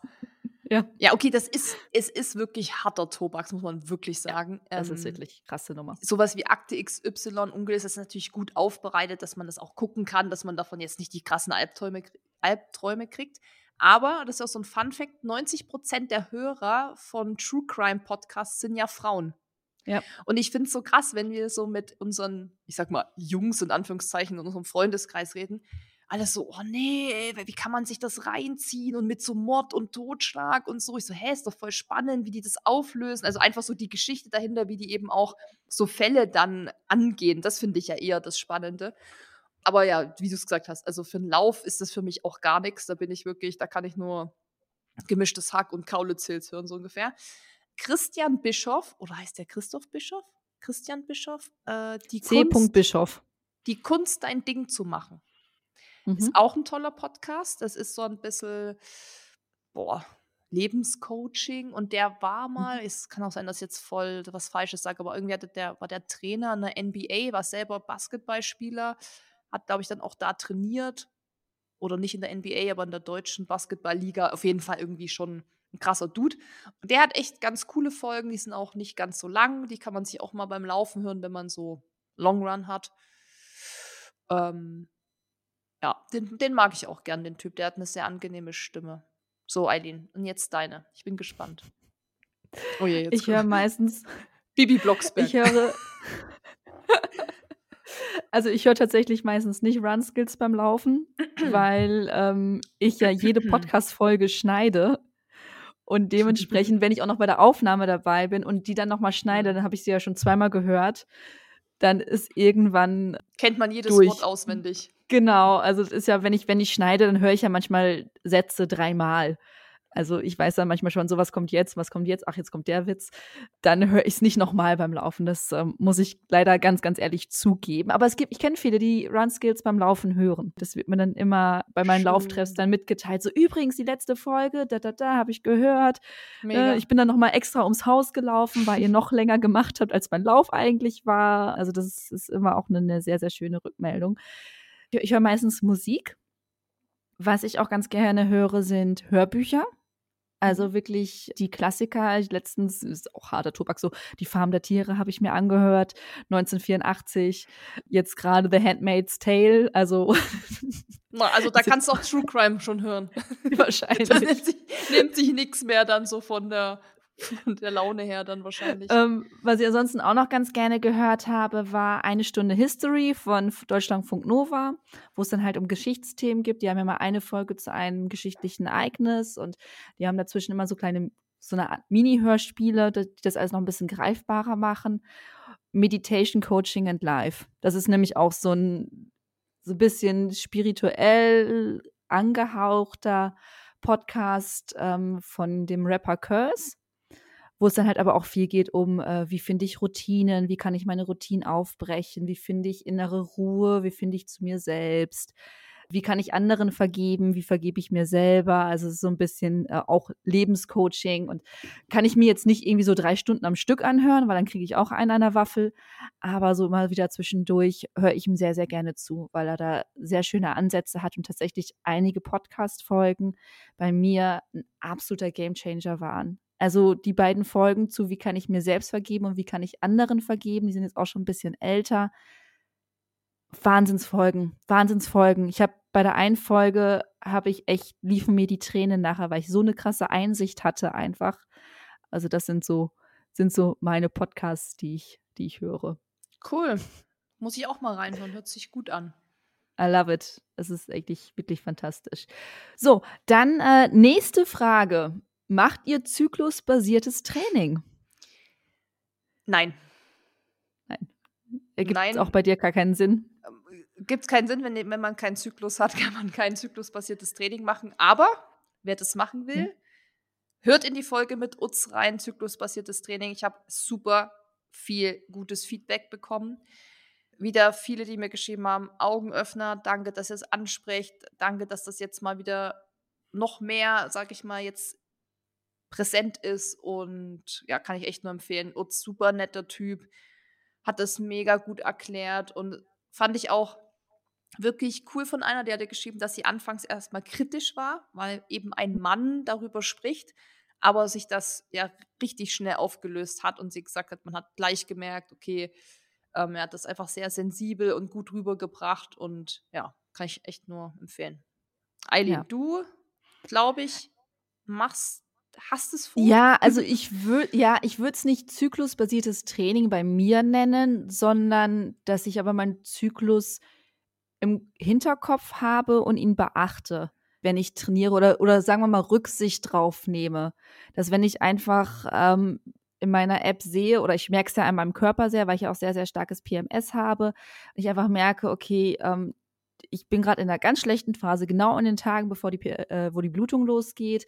Ähm, und es ist einfach irgendwie alles doof und man, ich fühle mich nicht gut oder sowas, dass ich dann nicht bis zum letzten Körnchen alles durchknalle. Also wenn ich dann Intervalltraining habe und dann heißt das, weiß nicht, sechs bis acht Mal 400er laufen beispielsweise, dass ich dann sage, okay, ich mache nur sechs Mal und eben nicht die zehn Mal 400er, sondern dass ich einfach weiß, okay, ich nehme jetzt einfach ein bisschen Rücksicht drauf, ich nehme mich ein bisschen zurück. Irgendwann möchte ich das ein bisschen mehr in den Fokus rücken, aber jetzt gerade eben mit meinen Lebensumständen, eben mit dem Kind zu Hause, muss ich halt dann trainieren, wenn das Kind nicht da ist. Und da kann ich nicht immer ganz genau Rücksicht darauf nehmen, wo gerade dann mein Eisprung ist oder eben nicht ist. Aber ich habe das immer so ein bisschen im Hinterkopf und die Folge war für mich auch sehr, hat auch wiederum sehr, sehr viel Druck rausgenommen aus vielen Sachen. Und genau das, was andere auch geschrieben haben. Was machen gegen Müdigkeit nach dem Laufen? Susi, was machst du? Schlafen. nee. ähm, ja, wahrscheinlich ist damit natürlich auch so indirekt gemeint, dass die Person nach einem langen Lauf oft einfach müde und schlapp ist. Mhm. Und da kann ich wieder nur den Tipp geben, verpflegt euch gut und regeneriert gut, das heißt, schlaft gut. Und das ist auch was, was ich ja gerade so ein bisschen, das ist auch bei mir so ein ja, schwieriges Thema mit Schlaf, weil ich gerne mal auch lange wach bleibe, weil ich dann noch mir irgendwas angucke und so. Ich bin eher so Typ Nachteule eben.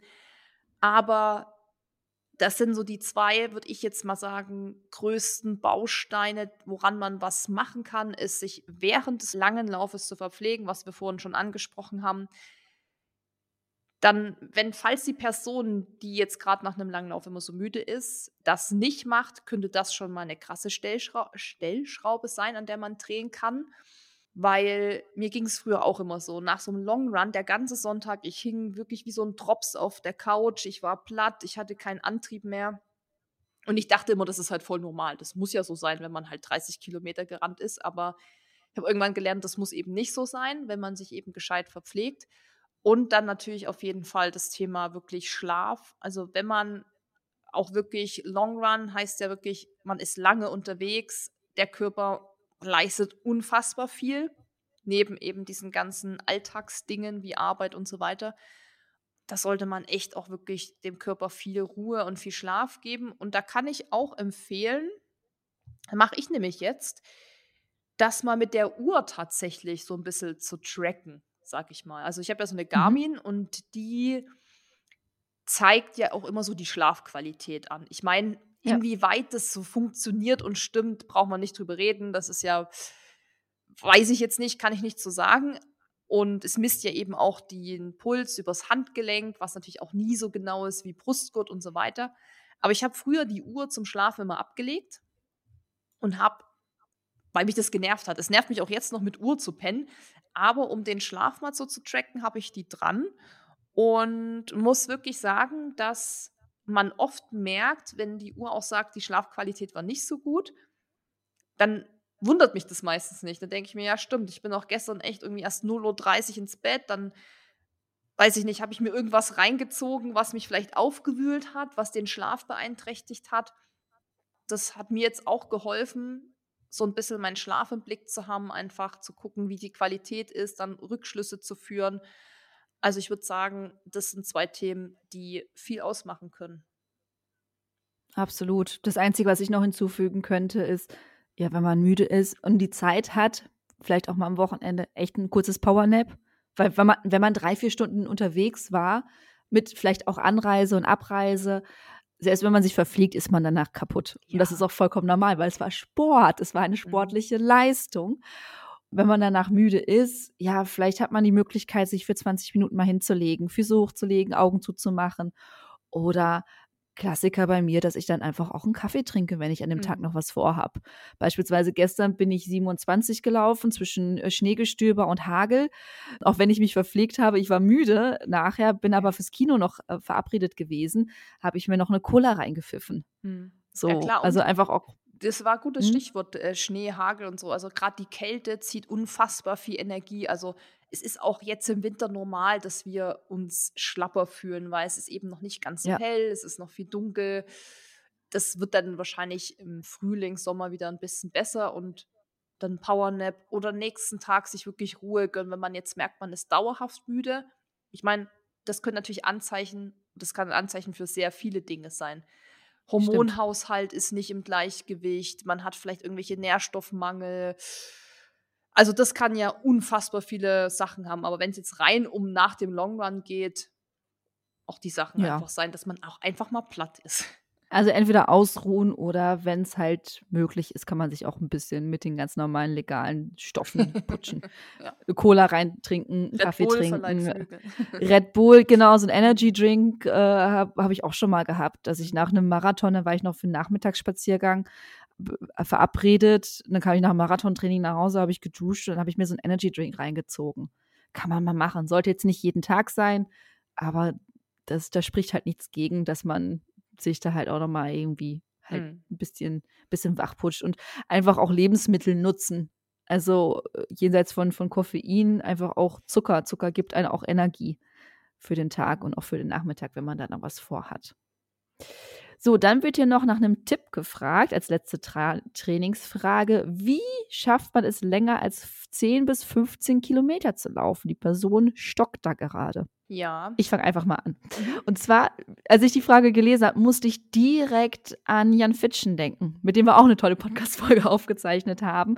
Und er sagte halt, ähm, bei solchen Sachen Geschwindigkeit rausnehmen. Wenn man wirklich einfach immer nur 10, 15 Kilometer laufen kann, langsamer laufen und dafür kann man dann meistens länger. Also eben nicht fest an seiner Pace festhalten, sagen, ich laufe immer in einer 6,30, sondern einfach mal versuchen, eine 6,45 oder eine 7 zu laufen und dann hat man auch Energie hinten raus. Ja. Das wäre jetzt so mein Tipp. Ja, voll. Ist absolut richtig und auch so ein bisschen wieder diese Sache mit dieser Distanz. Das ist wieder so eine Kopfsache. Einfach vielleicht auch mal die Uhr weglegen, einfach mal loslaufen, sich nicht so viel Gedanken machen, ob ich jetzt 10, 12, 13 gelaufen bin, dann eben mal auf Zeit gehen. Und letztendlich, wenn du 15 schon mal gelaufen bist, kommt auch natürlich darauf an, wann das war, aber wenn du jetzt erst vor kurzem das gelaufen bist, dann schaffst du eigentlich auch 16. Also so, mhm. das ist so, ich glaube, der Tipp, wirklich Tempo rauszunehmen, vielleicht auch mal eine Gehpause zu machen, sich auch wieder zu verpflegen. Das sind mhm. alles Sachen, die eben dafür sorgen, dass du wieder mehr Energie und mehr Power hast. Mhm. Ruhetage mhm. einlegen, sich ausruhen, sich einfach nicht stressen. Wenn es jetzt gerade nicht klappt, weil es irgendwie ist der Wurm drin, lass die Dinge mal so sein, wie sie sind und versuch's einfach nochmal neu. Mhm. Irgendwann. Mhm. Also wirklich, es ist auch alles sehr, sehr viel Kopfsache, sich nicht so zu verkrampfen mit Zahlen und sowas. Oder sich zum Laufen verabreden, ne? Ja. Also das kann natürlich auch gut klappen, wenn man einfach jemanden dabei hat, der schon entspannt 20 laufen kann, der einfach sagt, ja komm, nimm mich mal einfach mit und ich laufe einfach mit dir zusammen und wir unterhalten uns oder unterhalten uns nicht, sondern traben einfach nebeneinander her. Das kann auch so unglaublich viel bringen, dass einfach man plötzlich weiterlaufen kann. Ähm, Podcasts hören, mit Musik mhm. ablenken, Storyruns, sind auch fantastisch, wenn man jetzt nicht unbedingt in den schnellen Passagen sich total wegballert, kommt man da auch mit viel weiter. Bin ich zum ersten Mal acht Kilometer gelaufen, bin vorher immer nur fünf, sechs gelaufen damals und dann mit einem Storyrun bin ich acht gelaufen, weil das so spannend war und ich diese Story zu Ende machen wollte. Mhm. Also da kann, können ganz viele Kleinigkeiten helfen. Voll. Einfach mal alles ausprobieren und entspannt bleiben. Yes, und den Spaß nicht verlieren. So, das war unsere letzte Trainingsfrage. Wir haben noch zwei Blöcke, und zwar einmal den Eileen-Block, bevor wir zum hm. eigentlichen spannenden Run-Skills-Block kommen. Aber ich habe tatsächlich auch Fragen gekriegt. Ja, äh, freut ich mich weiß. total. Voll cool. und hm, zwar die erste Frage ist, die fand ich sehr geil eigentlich. Eileen runs, aber wohin? Ja, Eileen runs. Rennst du, wovor läufst du weg? Uh. uh. Also vielleicht für alle, die äh, nicht meinen Instagram-Namen kennen. Ich heiße auf Instagram Eileen Runs. Und wohin laufe ich? Ich laufe einfach ständig. Ich laufe permanent durch mein Leben. Ich bin immer zu spät dran. Also ich laufe zur S-Bahn, ich laufe dem Bus hinterher, ich äh, renne zur Kita und ich renne auch zum Schreibtisch. Ich, ich laufe immer. Kurz und knapp, Eileen Runs halt. In Runs halt. Dann wurde äh, geschrieben, ich glaube, es ist auf mich gemünzt, äh, Petersilie. Ähm, ich glaube, es bezieht sich auf ein Reel, das ich letzte Tage rausgebracht habe, wo ich geschrieben habe, dieses äh, POV, also Point of View. Jemand erzählt dir, ohne dass du gefragt hast, dass er Laufen total langweilig findet und äh, nach 15 Minuten total keinen Bock mehr hat, laufen zu gehen. Ich glaube, das können sehr, sehr viele Laufende dass dann einfach ungefragt erzählt wird, wie langweilig das Laufen ist und du denkst so, ja, schön, Dank und jetzt. Und wie ungesund natürlich für die Gelenke. Oh ja, oh ja, das kommt auch noch mal. Und dann habe ich einfach als Caption drunter geschrieben, dass ich halt keine Petersilie mag und dass ich auch nicht jedem, der Petersilie mag, erzähle, dass ich keine Petersilie mag. Stopp. Ich mag keine Petersilie. Du magst keine Petersilie. Ich mag kein Petersilie, nein. Eileen. Bitte, ja. Das geht so nicht.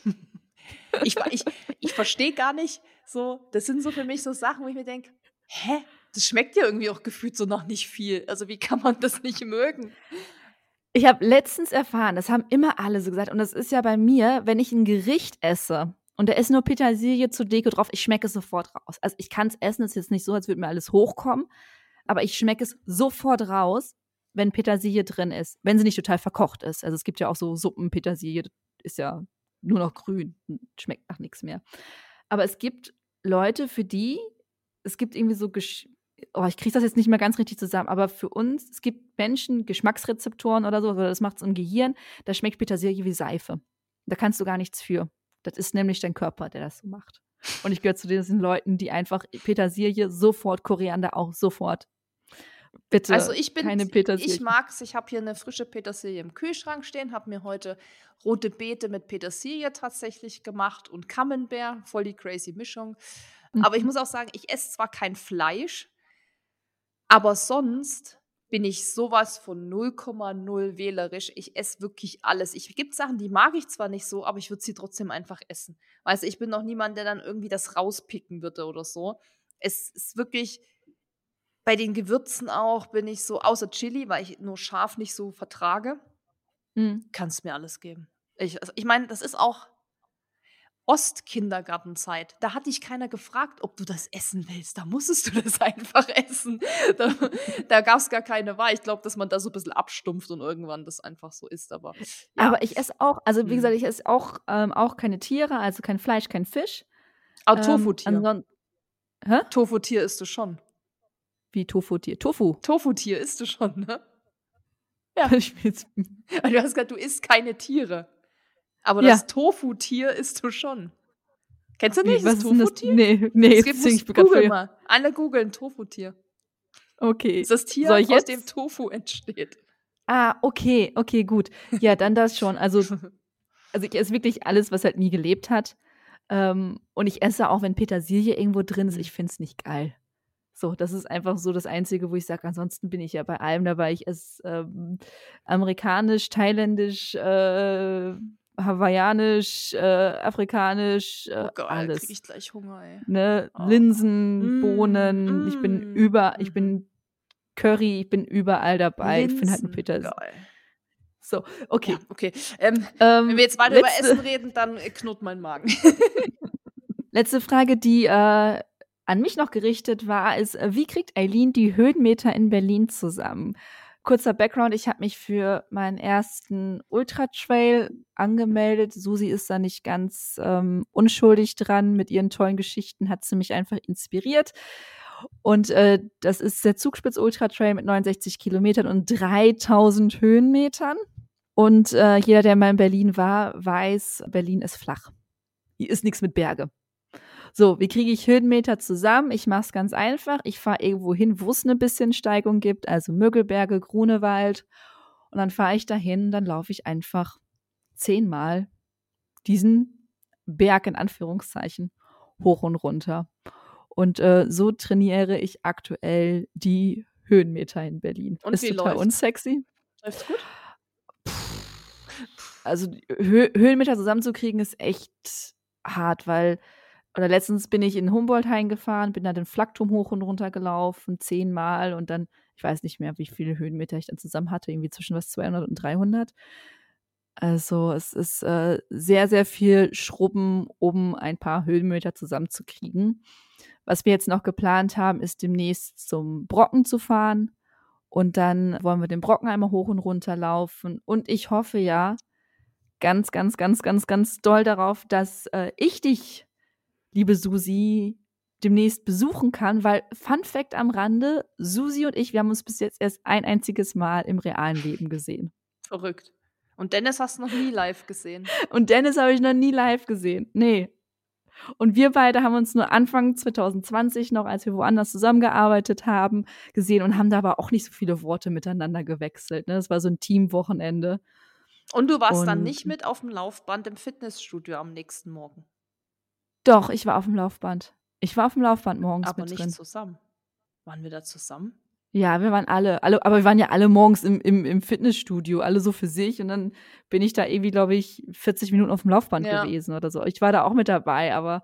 Echt, ähm, da kann ich ja. mich gar nicht mehr erinnern. Aber es war auch sehr früh, muss man sagen. Weil das, das ging ja dann schon um acht das Meeting los oder so. Da musste man ja, ja vorher schon irgendwie mal ähm, Sport gemacht haben und was gegessen haben. Ne? Also das war, ja, deswegen hoffe ich, dass das noch vor dem, vor dem Ultra Trail klappt. Ich bin da gerade dran. Und dann äh, hätte ich den einen Bonus, dass ich einmal ein paar Höhenmeter machen kann und den anderen fetten Bonus, dass ich dich wieder sehe und den ganz, ganz fetten Bonus, dass ich Dennis zum ersten Mal im realen Leben sehe. Crazy. Naja, das waren die Fragen zu mir. Jetzt kommen wir zu den Run-Skills-Fragen. Und zwar hat da jemand gefragt, ob ihr nicht mal Bock hättet, mit den Fans zu laufen. So ein Run-Skills-Community-Lauf. Mit den Fans? Wir haben Fans? Ihr habt Fans, so ihr habt auch Merchandise. Ja, stimmt, wir haben Merchandise, ja. Klar, also, weiß nicht, haben wir das nicht auch schon mal? Naja, das kommt ab und zu ja schon mal vor, wenn es irgendwie eine Kooperation gibt mit irgendwem, wo man dann auch einen gemeinsamen Lauf macht. Innerhalb, also mit Schuhtesting und dann so ein bisschen, ein paar Häppchen gibt es dann noch. Da kann man sich natürlich dann anschließen oder dann ist es oft ja so frei zugänglich für andere. Ich glaube, wir haben wir schon mal sowas gemacht. Also prinzipiell ja, klar. Wir hatten natürlich damals viel geplant, wo dann aber Corona leider kam. Das heißt, mhm. da konnten wir natürlich diese ganzen Marathon-Workshops und was wir das auf die Beine gestellt haben, leider nicht umsetzen. Aber ja, also es ist nicht auszuschließen, sagen wir es mal so. Es ist nicht auszuschließen. Sehr schön. Dann freuen wir uns drauf. So, dann jetzt wird es ein bisschen persönlicher. Oha. Und die Frage ist, wie lange seid ihr schon zusammen? Ähm, wir haben jetzt 2023. Ja. Ich würde sagen, es sind bestimmt schon zwölf Jahre. Ja, ach Gott, ey. Krasse Nummer. Man, daran merkt man, wie alt man wird, ohne Scheiß und wie schnell die Zeit vergeht. Ja, doch, es müsste 2011 gewesen sein, 11, 12, sowas in dem Dreh. Wir haben sowas ja. nicht mit so einem hier äh, Tag. Jahrestag? Nee, m -m. kein Plan, weil das ist halt, irgendwann war das dann halt so, ne? Dann war man eben so zusammen, aber wir sind da nicht so diese Romantiker und so, das ist nicht ein bisschen an uns vorbeigegangen. Deshalb würde ich sagen, grob Pi mal Daumen, zwölf Jahre. Ja. Wie habt ihr euch denn kennengelernt? Ah, das ist eine schöne Geschichte. Also für uns ist die ja gar nicht so spektakulär, aber wenn wir die mal erzählen, dann sagen die Leute so, was? Nicht euer Ernst? So? Jetzt will ich so wissen. Ich dachte, ihr habt euch beim Laufen kennengelernt. So, nee, also, also meine Freundin hat in Braunschweig studiert und mhm. ich habe sie da besucht. Es war relativ am Anfang ihrer Zeit da, das heißt, äh, sie kannte sich da eben auch nicht so aus. Und dann habe ich gesagt, ich komme mal vorbei eine Woche und dann äh, können wir da mal steil gehen. Damals war das ja noch so unser Lebensinhalt: steil gehen, mhm. trinken, mhm. Party, Disco. Ich habe auch noch studiert und bin dann zu ihr gefahren, war die Woche da. Dann sind wir eben, wie, wie gesagt, steil gegangen und sind an einem Freitag in so eine, ich würde es mal nicht Disco oder Club nennen, weil es ist eine verdammte Absteige. ähm, das ist dann auch so, wo Frauen freien Eintritt haben, wo Wodka eh damals 1,50 gekostet hat und so. Also, oh, ja, ja. Uh, ja. Aber das war eben für uns Studenten natürlich perfekt, weil es hat nicht viel mhm. gekostet. Frauenfreier Eintritt, perfekt. So, da sind wir hin und sind, wie gesagt, steil gegangen. ähm, sehr steil gegangen. Man nennt es auch Bierbörse, das Ganze. Das heißt, da kann man sich schon vorstellen, was da abgeht. Naja, und dann irgendwann war es so, dass ja, ich glaube, ich kann die ganze Geschichte nicht so erzählen, ähm, weil wir haben eigentlich, haben Dennis und ich uns nur durch Zufall mehr oder weniger dann kennengelernt, weil meine Freundin mit seinem Kumpel, ich sag mal, sich näher gekommen sind. Ja, die haben da ein bisschen getanzt. So. Was man halt dann so macht. Und ja. dadurch haben wir uns dann erst kennengelernt. Also so Dennis und ich hätten uns da, glaube ich, niemals wahrscheinlich so gesehen oder so. Vor allem, ich habe eh nichts mehr gesehen, so richtig. Aber das hat dann eben, das ging dann eben ein bisschen weiter. Die zwei waren dann irgendwann weg und so. Und dann hat Dennis mich irgendwann angesprochen und gesagt, hey, kann das sein, dass, dass deine Freundin da ist mit meinem Kumpel da am Tanzen und so? Und ich so, ja, ja und so. Und er so, ja, willst du ein Bier? Und ich so, zu Bier sage ich natürlich nicht nein. Und das war ja, wie gesagt, mein Lebensinhalt damals. Ja, und da haben wir uns das erste Mal gesehen, haben dann gesprochen und dann war das eben so, dass der Kumpel von Dennis mit zu meiner Freundin gegangen ist und ich wusste ja aber nicht, wo die wohnt, weil ich das erste Mal da war. Ähm, er so, ja, kannst du mir das irgendwie beschreiben, wie das da aussieht und so, weil er kannte sich eben dort aus, weil er durch ein Zivi da viel unterwegs war. Und irgendwie haben wir es dann rausgefunden, wo sie eben gewohnt hat, sind da hingekommen und so weiter.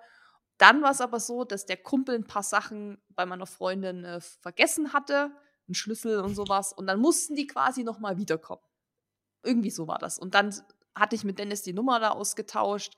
Dann haben die damals die Sachen abgeholt. Die waren super nett. Die haben dann irgendwie Red Bull mitgebracht und haben noch geschrieben, hey, sollen wir sonst noch was mitbringen? Und ich so, oh, voll cool, hier, die bringen noch Red Bull und Cola mit und so. Und dann ab da hatten wir halt Kontakt. Das war aber, glaube ich, schon 2009 oder zwei, nee, 2010 war das, glaube ich. Also es war noch weit mhm. davor. Mhm. Da kannten wir uns erstmal nur in Anführungszeichen. Dann bin ich ja nach Braunschweig gezogen, weil ich da den Job gekriegt habe. Dann haben wir da wieder Kontakt gehabt und was weiß ich, wie das dann halt damals so war. Das, dann trifft man sich mal wieder, dann geht man mal ins Kino und so und dann waren wir irgendwann zusammen. Also oh. Kurzfassung, Bierbörse.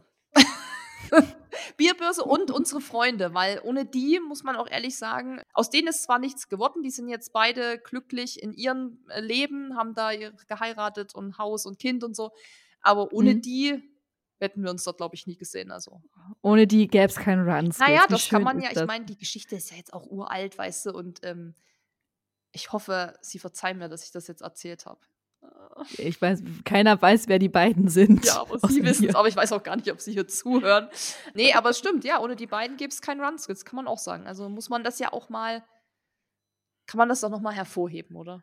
Ja. So, jetzt wissen und alle. Wilde Jugendzeit, da darf man doch mit Leuten tanzen. Ja, tanzen und Bier trinken. Und Dennis war übrigens damals erst 21. Ja, und noch Zivi. Also da kann man sich vorstellen, ich war Studentin, auch noch nicht weit gebracht im Leben, vier Jahre älter zwar, aber ja, das war, war crazy. Und jetzt sind wir hier. Jetzt seid ihr hier. Was hat euch denn nach Bayern gebracht? Der Job tatsächlich, also Dennis Job. Und ich muss sagen, das fand ich damals gar nicht so cool. Wir waren ja eben dann in Braunschweig. Mir hat das da auch eigentlich ganz gut gefallen, muss ich sagen. Ich hatte da ja eben auch diese Freundin gehabt und ähm, mhm. auch andere Freunde dann und so. War mit denen, also Arbeit, okay, war vielleicht nicht so, aber da hatte ich super nette Kollegen und so. Also habe mich da schon wohl gefühlt. Dann ist Dennis durch den Job, also er war, nee, durchs Studium, er hat äh, studiert und hat damals bei Burger King nebenbei gearbeitet. Und das war aber wirklich so, dass er da wirklich doofe Arbeitszeiten hatte. Also sprich, viel Samstag arbeiten, viel nachts arbeiten. Und irgendwann habe ich gesagt, ja, und dann habe ich zu ihm gesagt, du Dennis, ich arbeite un unter der Woche, weil er hat eben noch studiert, ich habe dann schon gearbeitet. Mhm. Ich habe gesagt, ich arbeite unter der Woche, du am Wochenende, dann spielst du auch noch Fußball Sonntag, äh, irgendwie bringt das nichts. Und dann hat damals die Sportcheck-Filiale aufgemacht. Und da habe ich zu ihm gesagt, hey, hier, du spielst ja Fußball und so, versuch doch da irgendwie so einen 450-Euro-Job zu finden. Und es hat dann auch geklappt, war übrigens aber genauso, er musste dann immer samstags arbeiten, aber zumindest, Aushilfen, ne? Ja, aber zumindest ja, ja, vor allem zu Weihnachten war es mal richtig fies. Mhm. Ähm, mhm, mhm. aber er musste zumindest nicht nachts arbeiten oder sonntags, weil Burger King hat ja auch sonntags offen. Ja, stimmt. Und ähm, das hat, er, ihm auch mega Spaß gemacht. An der damals noch Fußballabteilung, weil er eben Fußball gespielt hat, hat er da Fußballschuhe ja. verkauft. Dann musste er seine Bachelorarbeit schreiben. Die musste er am Unternehmen schreiben. Und er wollte unbedingt zum Flughafen. Also Leipzig Flughafen, Frankfurt Flughafen. Wir haben überall die Bewerbung hingeschickt, Einstellungstests gemacht. Hat nirgendwo geklappt. Dann war er so ein bisschen, hm, ah, schade. Und dann meinte ich so, ja, frag doch einfach mal beim Scheck. Ich meine, das ist ja auch was, wo du schon bist, was auch dir Spaß macht. Und das hat dann auch geklappt. Und dann hat er zu mir gesagt, ja, das kann er machen, aber es gibt einen Haken. Die Filiale sitzt in Unterhaching. Ich so, wo ist das denn? Also ja, südlich von München. Ich so, uff, das sind ja 700 Kilometer oder 650 Kilometer von hier. Und dann ist mhm. er da erstmal hin, das halbe Jahr, hat das da die Bachelorarbeit geschrieben. War dann eigentlich der Plan, dass er zurückkommt und den Master wieder in seiner FH. Ja, es war FH Salzgitter, also Ostfalia oder so. wie das da hieß, ja. Mhm, es war nicht mhm, Braunschweig. Ja. ja. Und dann habe ich gesagt, ja, äh, wollte er das so machen. Und dann hat aber Sportcheck gesagt, äh, Dennis, wir würden dich hier auch einstellen. Unbefristet. Erster Job. Mhm. Und ich so, ja, das würde ich machen. Master kannst du immer machen. Wie wir ja. wissen, hat das ja dann ähm, berufsbegleitend gemacht. Aber das, das, das rennt dir ja gar nicht weg. Aber so ein Jobangebot und wenn dir das Spaß macht, go for it. Ja, und dann hat er das gemacht und dann war das halt mit der Fernbeziehung echt madig. Also das war einfach dann nichts. Dann haben wir ja Flocky auch noch zeitgleich bekommen, in Anführungszeichen. Da bin ich hin und her getuckelt, da gab es eben auch noch kein Homeoffice und so. Und ich war auch noch nicht selbstständig, das heißt, ich musste auch da wirklich immer um neun im Büro sitzen. Und dann habe ich irgendwann gesagt, boah, nee, das geht nicht. Was machen wir? Und er hat gesagt, er würde schon erstmal beim Scheck bleiben. Und dann habe ich gesagt, okay, dann komme ich nach München. Habe mich dann auch selbstständig gemacht. Also eigentlich ganz klassisch durch den Job sozusagen. Wirklich Klassiker. Klassiker. Wenn wir schon bei euch beiden sind, ähm, wo seht ihr euch in fünf Jahren? Familie gründen mit Haus im Grünen oder Weltreise? Warum eigentlich ein Oder? Es geht auch beides. Man kann auch mit einem Kind reisen. Ja, du kannst auch Just ein Haus haben und ein Kind und Hund und kannst dann reisen. Also ja. Oh, diese Fragen, ja, das ist so ein bisschen wie im Bewerbungsgespräch. Wo sehen Sie sich in zehn Jahren? Also ich hoffe, dass ich mich einfach sehe, dass ich äh, gesund bin, fit bin. Wenn ich dran denke, dass ich in fünf Jahren über 40 bin, bin ich ganz ehrlich, kann ich mir null vorstellen. Im Herzen mhm. bin ich einfach Mitte 20 und ich kann es mir wirklich, ich kann es mir nicht vorstellen, dass ich über 40 bin. Also es ist wirklich so. Ja. Es ist für mich so, wo ich denke, nee, nein. Also nein, nein, einfach nein. Ich, ich fühle dich komplett. Ich bin auch Anfang 20. Ja, ich hab, Egal, was jemand behauptet. Ich habe gerade einen Mickey Maus Pullover an. Ich lache über 14 äh, beim Bill Kaulitz Podcast. Ähm, nein, einfach nein, weißt du so. Aber ja, ich meine, trifft uns irgendwann alle und man kann auch mit 40 noch einen Mickey Maus Pullover tragen. Yes. Aber ja, pff, also ich hoffe, dass wir natürlich weiter hier in den Bergen wohnen. Das ist, ist schon krass, weil ich hätte nie gedacht, dass ich.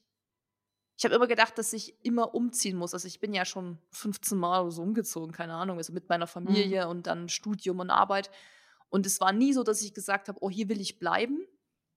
Weil ich bin eher so ein Typ rastlos. Ich bin eigentlich Typ Weltreise. Ich bin ja auch ähm, schon gereist durch Südamerika und so und habe immer gesagt, ich will noch eine Weltreise machen und so. Aber jetzt habe ich ja auch Flocky und so und irgendwo auch eine Verantwortung und Dennis ist auch da. Ich sag mal so, ich lasse es auf mich zukommen. So wie es kommt, kommt Ich kann das jetzt nicht planen. Wichtig ist, dass ich einfach gesund bin, fit bin, dass am alle meine Angehörigen und Freunde, dass die natürlich auch alle noch da sind und fit sind und gesund sind, dass Flocky auch noch da ist und fit und gesund ist. Das ist mir so das Wichtigste, aber ob ich dann da reise oder ob ich dann vielleicht doch mal ein Haus habe, weiß ich nicht und bin ich eigentlich auch mittlerweile offen. Mhm. Wobei ich mal Haus fast schon ausschließen würde, weil ich A, kann man sich, also können wir uns das hier nicht leisten, da wo wir wohnen es ist eine krasse Verantwortung irgendwo auch und ja, so, nee, sehe ich jetzt vielleicht nicht, aber ich würde es, wie gesagt, nicht ausschließen. Vielleicht wache ich auch in zwei Jahren auf und sage, oh geil, ich will ein Haus. Deshalb kann ich nicht sagen, wo ich mich da sehe. Ich bin halt jemand, ich will viel erleben, ich will eigentlich die Welt schon noch ein bisschen entdecken, will einfach cooles Zeug machen, was mich erfüllt. Das ist eigentlich das Wichtigste. Und ob ich dann vielleicht wieder fest angestellt bin oder ob ich dann ein Haus habe oder noch drei Hunde oder zehn Kinder oder auch nicht, kein Plan. Wirklich kein Plan. Hm. Ich weiß ja nicht mal, was ich morgen machen will. weißt du so? Ähm, also, also ich bin halt, ich mache viele Dinge gern und deshalb schauen wir mal. Okay. So, verlassen wir mal äh, dieses ganze Liebesnest Kosmos zu unserer zweitletzten Frage. Seid ihr mal beim Jungfrauenmarathon dabei? Ist nicht auszuschließen, ist aber auch gerade nicht geplant. Äh, kann man vielleicht noch dazu sagen, das ist ja in der Schweiz.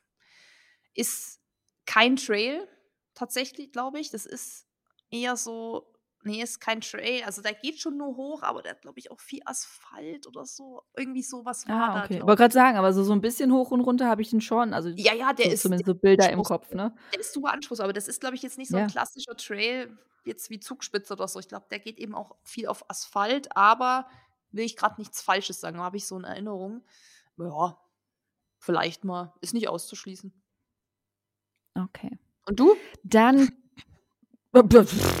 Erstmal Zugspitze. Erstmal Zugspitze. Ich wollte gerade sagen, ey, ich kriege jetzt schon richtig Angst, dass ich überlege, ich schaffe das Training nicht und ähm, ich brauche immer noch äh, Schuhe, ich brauche immer noch äh, eine Weste, ich brauche immer noch eine Stirnlampe. Ach, das sind, sind noch Armlinge, Beinlinge. Ich bin da noch, lass mich erstmal das eine Ding überleben. Und dann können wir, können wir weiterreden über irgendwas. Das anderes. wird schon. Das wird schon. Ja. Gut, dann kommen wir jetzt aber zu Fragen aller Fragen. Eine Frage, die ich schon so häufig gesehen habe im Fragesticker, dass ich manchmal denke so, seriously? So viele Leute interessiert dieses, diese, diese Information, das ist echt unfassbar. Liebe Susi, wenn du laufen gehst, Musst du da auch mal hinter ein Gebüsch kacken? Ja, muss ich. Danke, liebe Susi, dass du diesen Mythos finally aufgeklärt hast. Ähm, also wenn ich kacken muss, dann gehe ich und wenn das im Busch ist, ist es im Busch und das lässt sich bei einem Ultra-Trail vier Tage, Leute, lässt sich das nicht vermeiden. Deshalb immer Klopapier einpacken und eine Hundekacktüte, denn das Klopapier nehmen wir natürlich wieder mit. Das lassen wir nicht in der Natur, packen wir da ein, dann verschließt man das Fett und beim nächsten Verpflegungspunkt kann man es dann entsorgen. Also ja, ich kacke ins Gebüsch, wenn es sein muss. Eileen. Und du? Ja. Tatsächlich ist es mir erst einmal passiert, dass ich während eines Wettkampfs oder während des Laufens generell musste. Das war beim Brüder Grimm-Lauf letztes Jahr, letztes Jahr im Sommer. Bin ich gelaufen und merkte, oh oh. Und das Schlimme war, es gab keinen Busch. Es gab nur ein abgemähtes Feld mhm. und das eine Seite des Feldes war ein bisschen weniger abgemäht als das andere. Also habe ich einfach dafür gebetet, dass jetzt alle also es war eine Kurve, alle sind nach links rum, ich bin nach rechts rum, die gucken schon so, äh, was macht sie? Falsche Richtung. Und dann habe ich mich einfach mitten aufs Feld gehockt. Du, das, wenn er draus muss, muss es raus. Ne? Alles raus, was also, keine Miete zahlt, habe ich auch schon gemacht. Trail, es gab nichts außer Geröll. Und dann habe ich mir einfach den größten Stein gesucht, den es gab. Und dann muss man auch dazu sagen, die Leute, die da langlaufen, also man ist ja dann nicht genau auf dem Weg, sondern ist ja irgendwie ein bisschen am Rand so, die haben ja. ganz andere Probleme als zu gucken, ob du jetzt da hinten deine Wurst hinsetzt, weil die sind so bei sich und die müssen wahrscheinlich selber mal und suchen gerade den zweitgrößten Stein. Also das ist, glaube ich, das, das ist das Natürlichste der Welt. Es geht uns allen so. Es lässt sich manchmal einfach auch nicht vermeiden, dass man es noch bis nach Hause schafft. Und ja, dann muss man halt mal hin. Weil was soll ja. sonst machen? Einkacken ist ja auch keine Option. Absolut nicht. Und ähm, also für wie viele nicht. Leute ich schon so halb im Gebüsch gesehen habe, wenn du so läufst und dann siehst du halt irgendwo so einen weißen Arsch aufblitzen. So, Vollmond. welche genau, aber welche Reaktion hast du? Du guckst ja weg. Ja, du bist ja selber kurz selbstbeschämt, dass du das gesehen hast. Ne? Also du hast deine, deine erste Reaktion und es ist auch bei allen Leuten, die ich dann beobachte oder die ich mal gefragt habe, ist ja dieses, man guckt weg und glotzt da nicht noch extra hin. Gibt es bestimmt auch die drei, die das machen, die dann denken, hm, ganz toll. Oh, Sollen sie haben. so, aber die meisten Leute gucken dann eher nochmal extra weg, drehen sich nochmal um, schauen zur Seite. Oder wie gesagt, ganz viele kriegen es auch gar nicht mit. Ja. Deswegen, liebe Leute, wenn es passiert, dann passiert's. Und wenn ihr lange unterwegs seid, also ich habe immer eine Packung Taschentücher dabei und eben, wenn möglich, bitte nimmt das wieder mit, was ihr da benutzt habt und entsorgt das in einen Mülleimer auch beim Tamponwechsel oder sonst irgendwie sowas, wenn sowas passieren sollte, bitte nicht in der Natur liegen lassen, sondern ab in den Restmüll damit. Und mit diesen Worten ist diese Fragerunde, diese spontane, random, fragt uns, was ihr gerade wissen wollt, Runde vorbei. Äh, yes. Vielen Dank. Es waren sehr bunte Fragen, sehr bunt gemischt. Ähm, interessant auch, dass die Leute, was die Leute immer so wissen wollen. Aber ja, mhm. wir haben ja gesagt, wir machen das. War, glaube ich, eine gute Laber-Rhabarber-Folge für jemanden, der irgendwie einen Long Run hat. War auf jeden Fall spaßig, fand ich witzig. War mal was ganz anderes und danke für die Fragen nochmal an dieser Stelle. Danke, danke und äh, danke, dass du so offen und ehrlich warst, Susi. Ich hoffe, wie gesagt, unsere Freunde, sie lieben uns noch. Ach, das ist, ich finde die Geschichte total human, ey, was ich noch für Geschichten erzählen könnte, aber okay, das ist vielleicht mal was für einen anderen dann, äh, Abend. Äh, machen wir jetzt den Cut und zweite Folge kommt dann mit Eileens äh, Liebesgeschichten. Lasst ein Like Party, da, wenn ihr Eileens Liebesgeschichten hören wollt. Sonst okay. Tschüss. Tschüss. Wenn dir dieser Podcast gefallen hat, hinterlass uns eine Bewertung und abonniere diesen Kanal, damit du auch in Zukunft keine Folge mehr verpasst. Für noch mehr Motivation und Trainingstipps folge uns auf Instagram unter dem Namen RunSkills sowie auf Facebook und Pinterest oder besuche unsere Website www.runskills.de.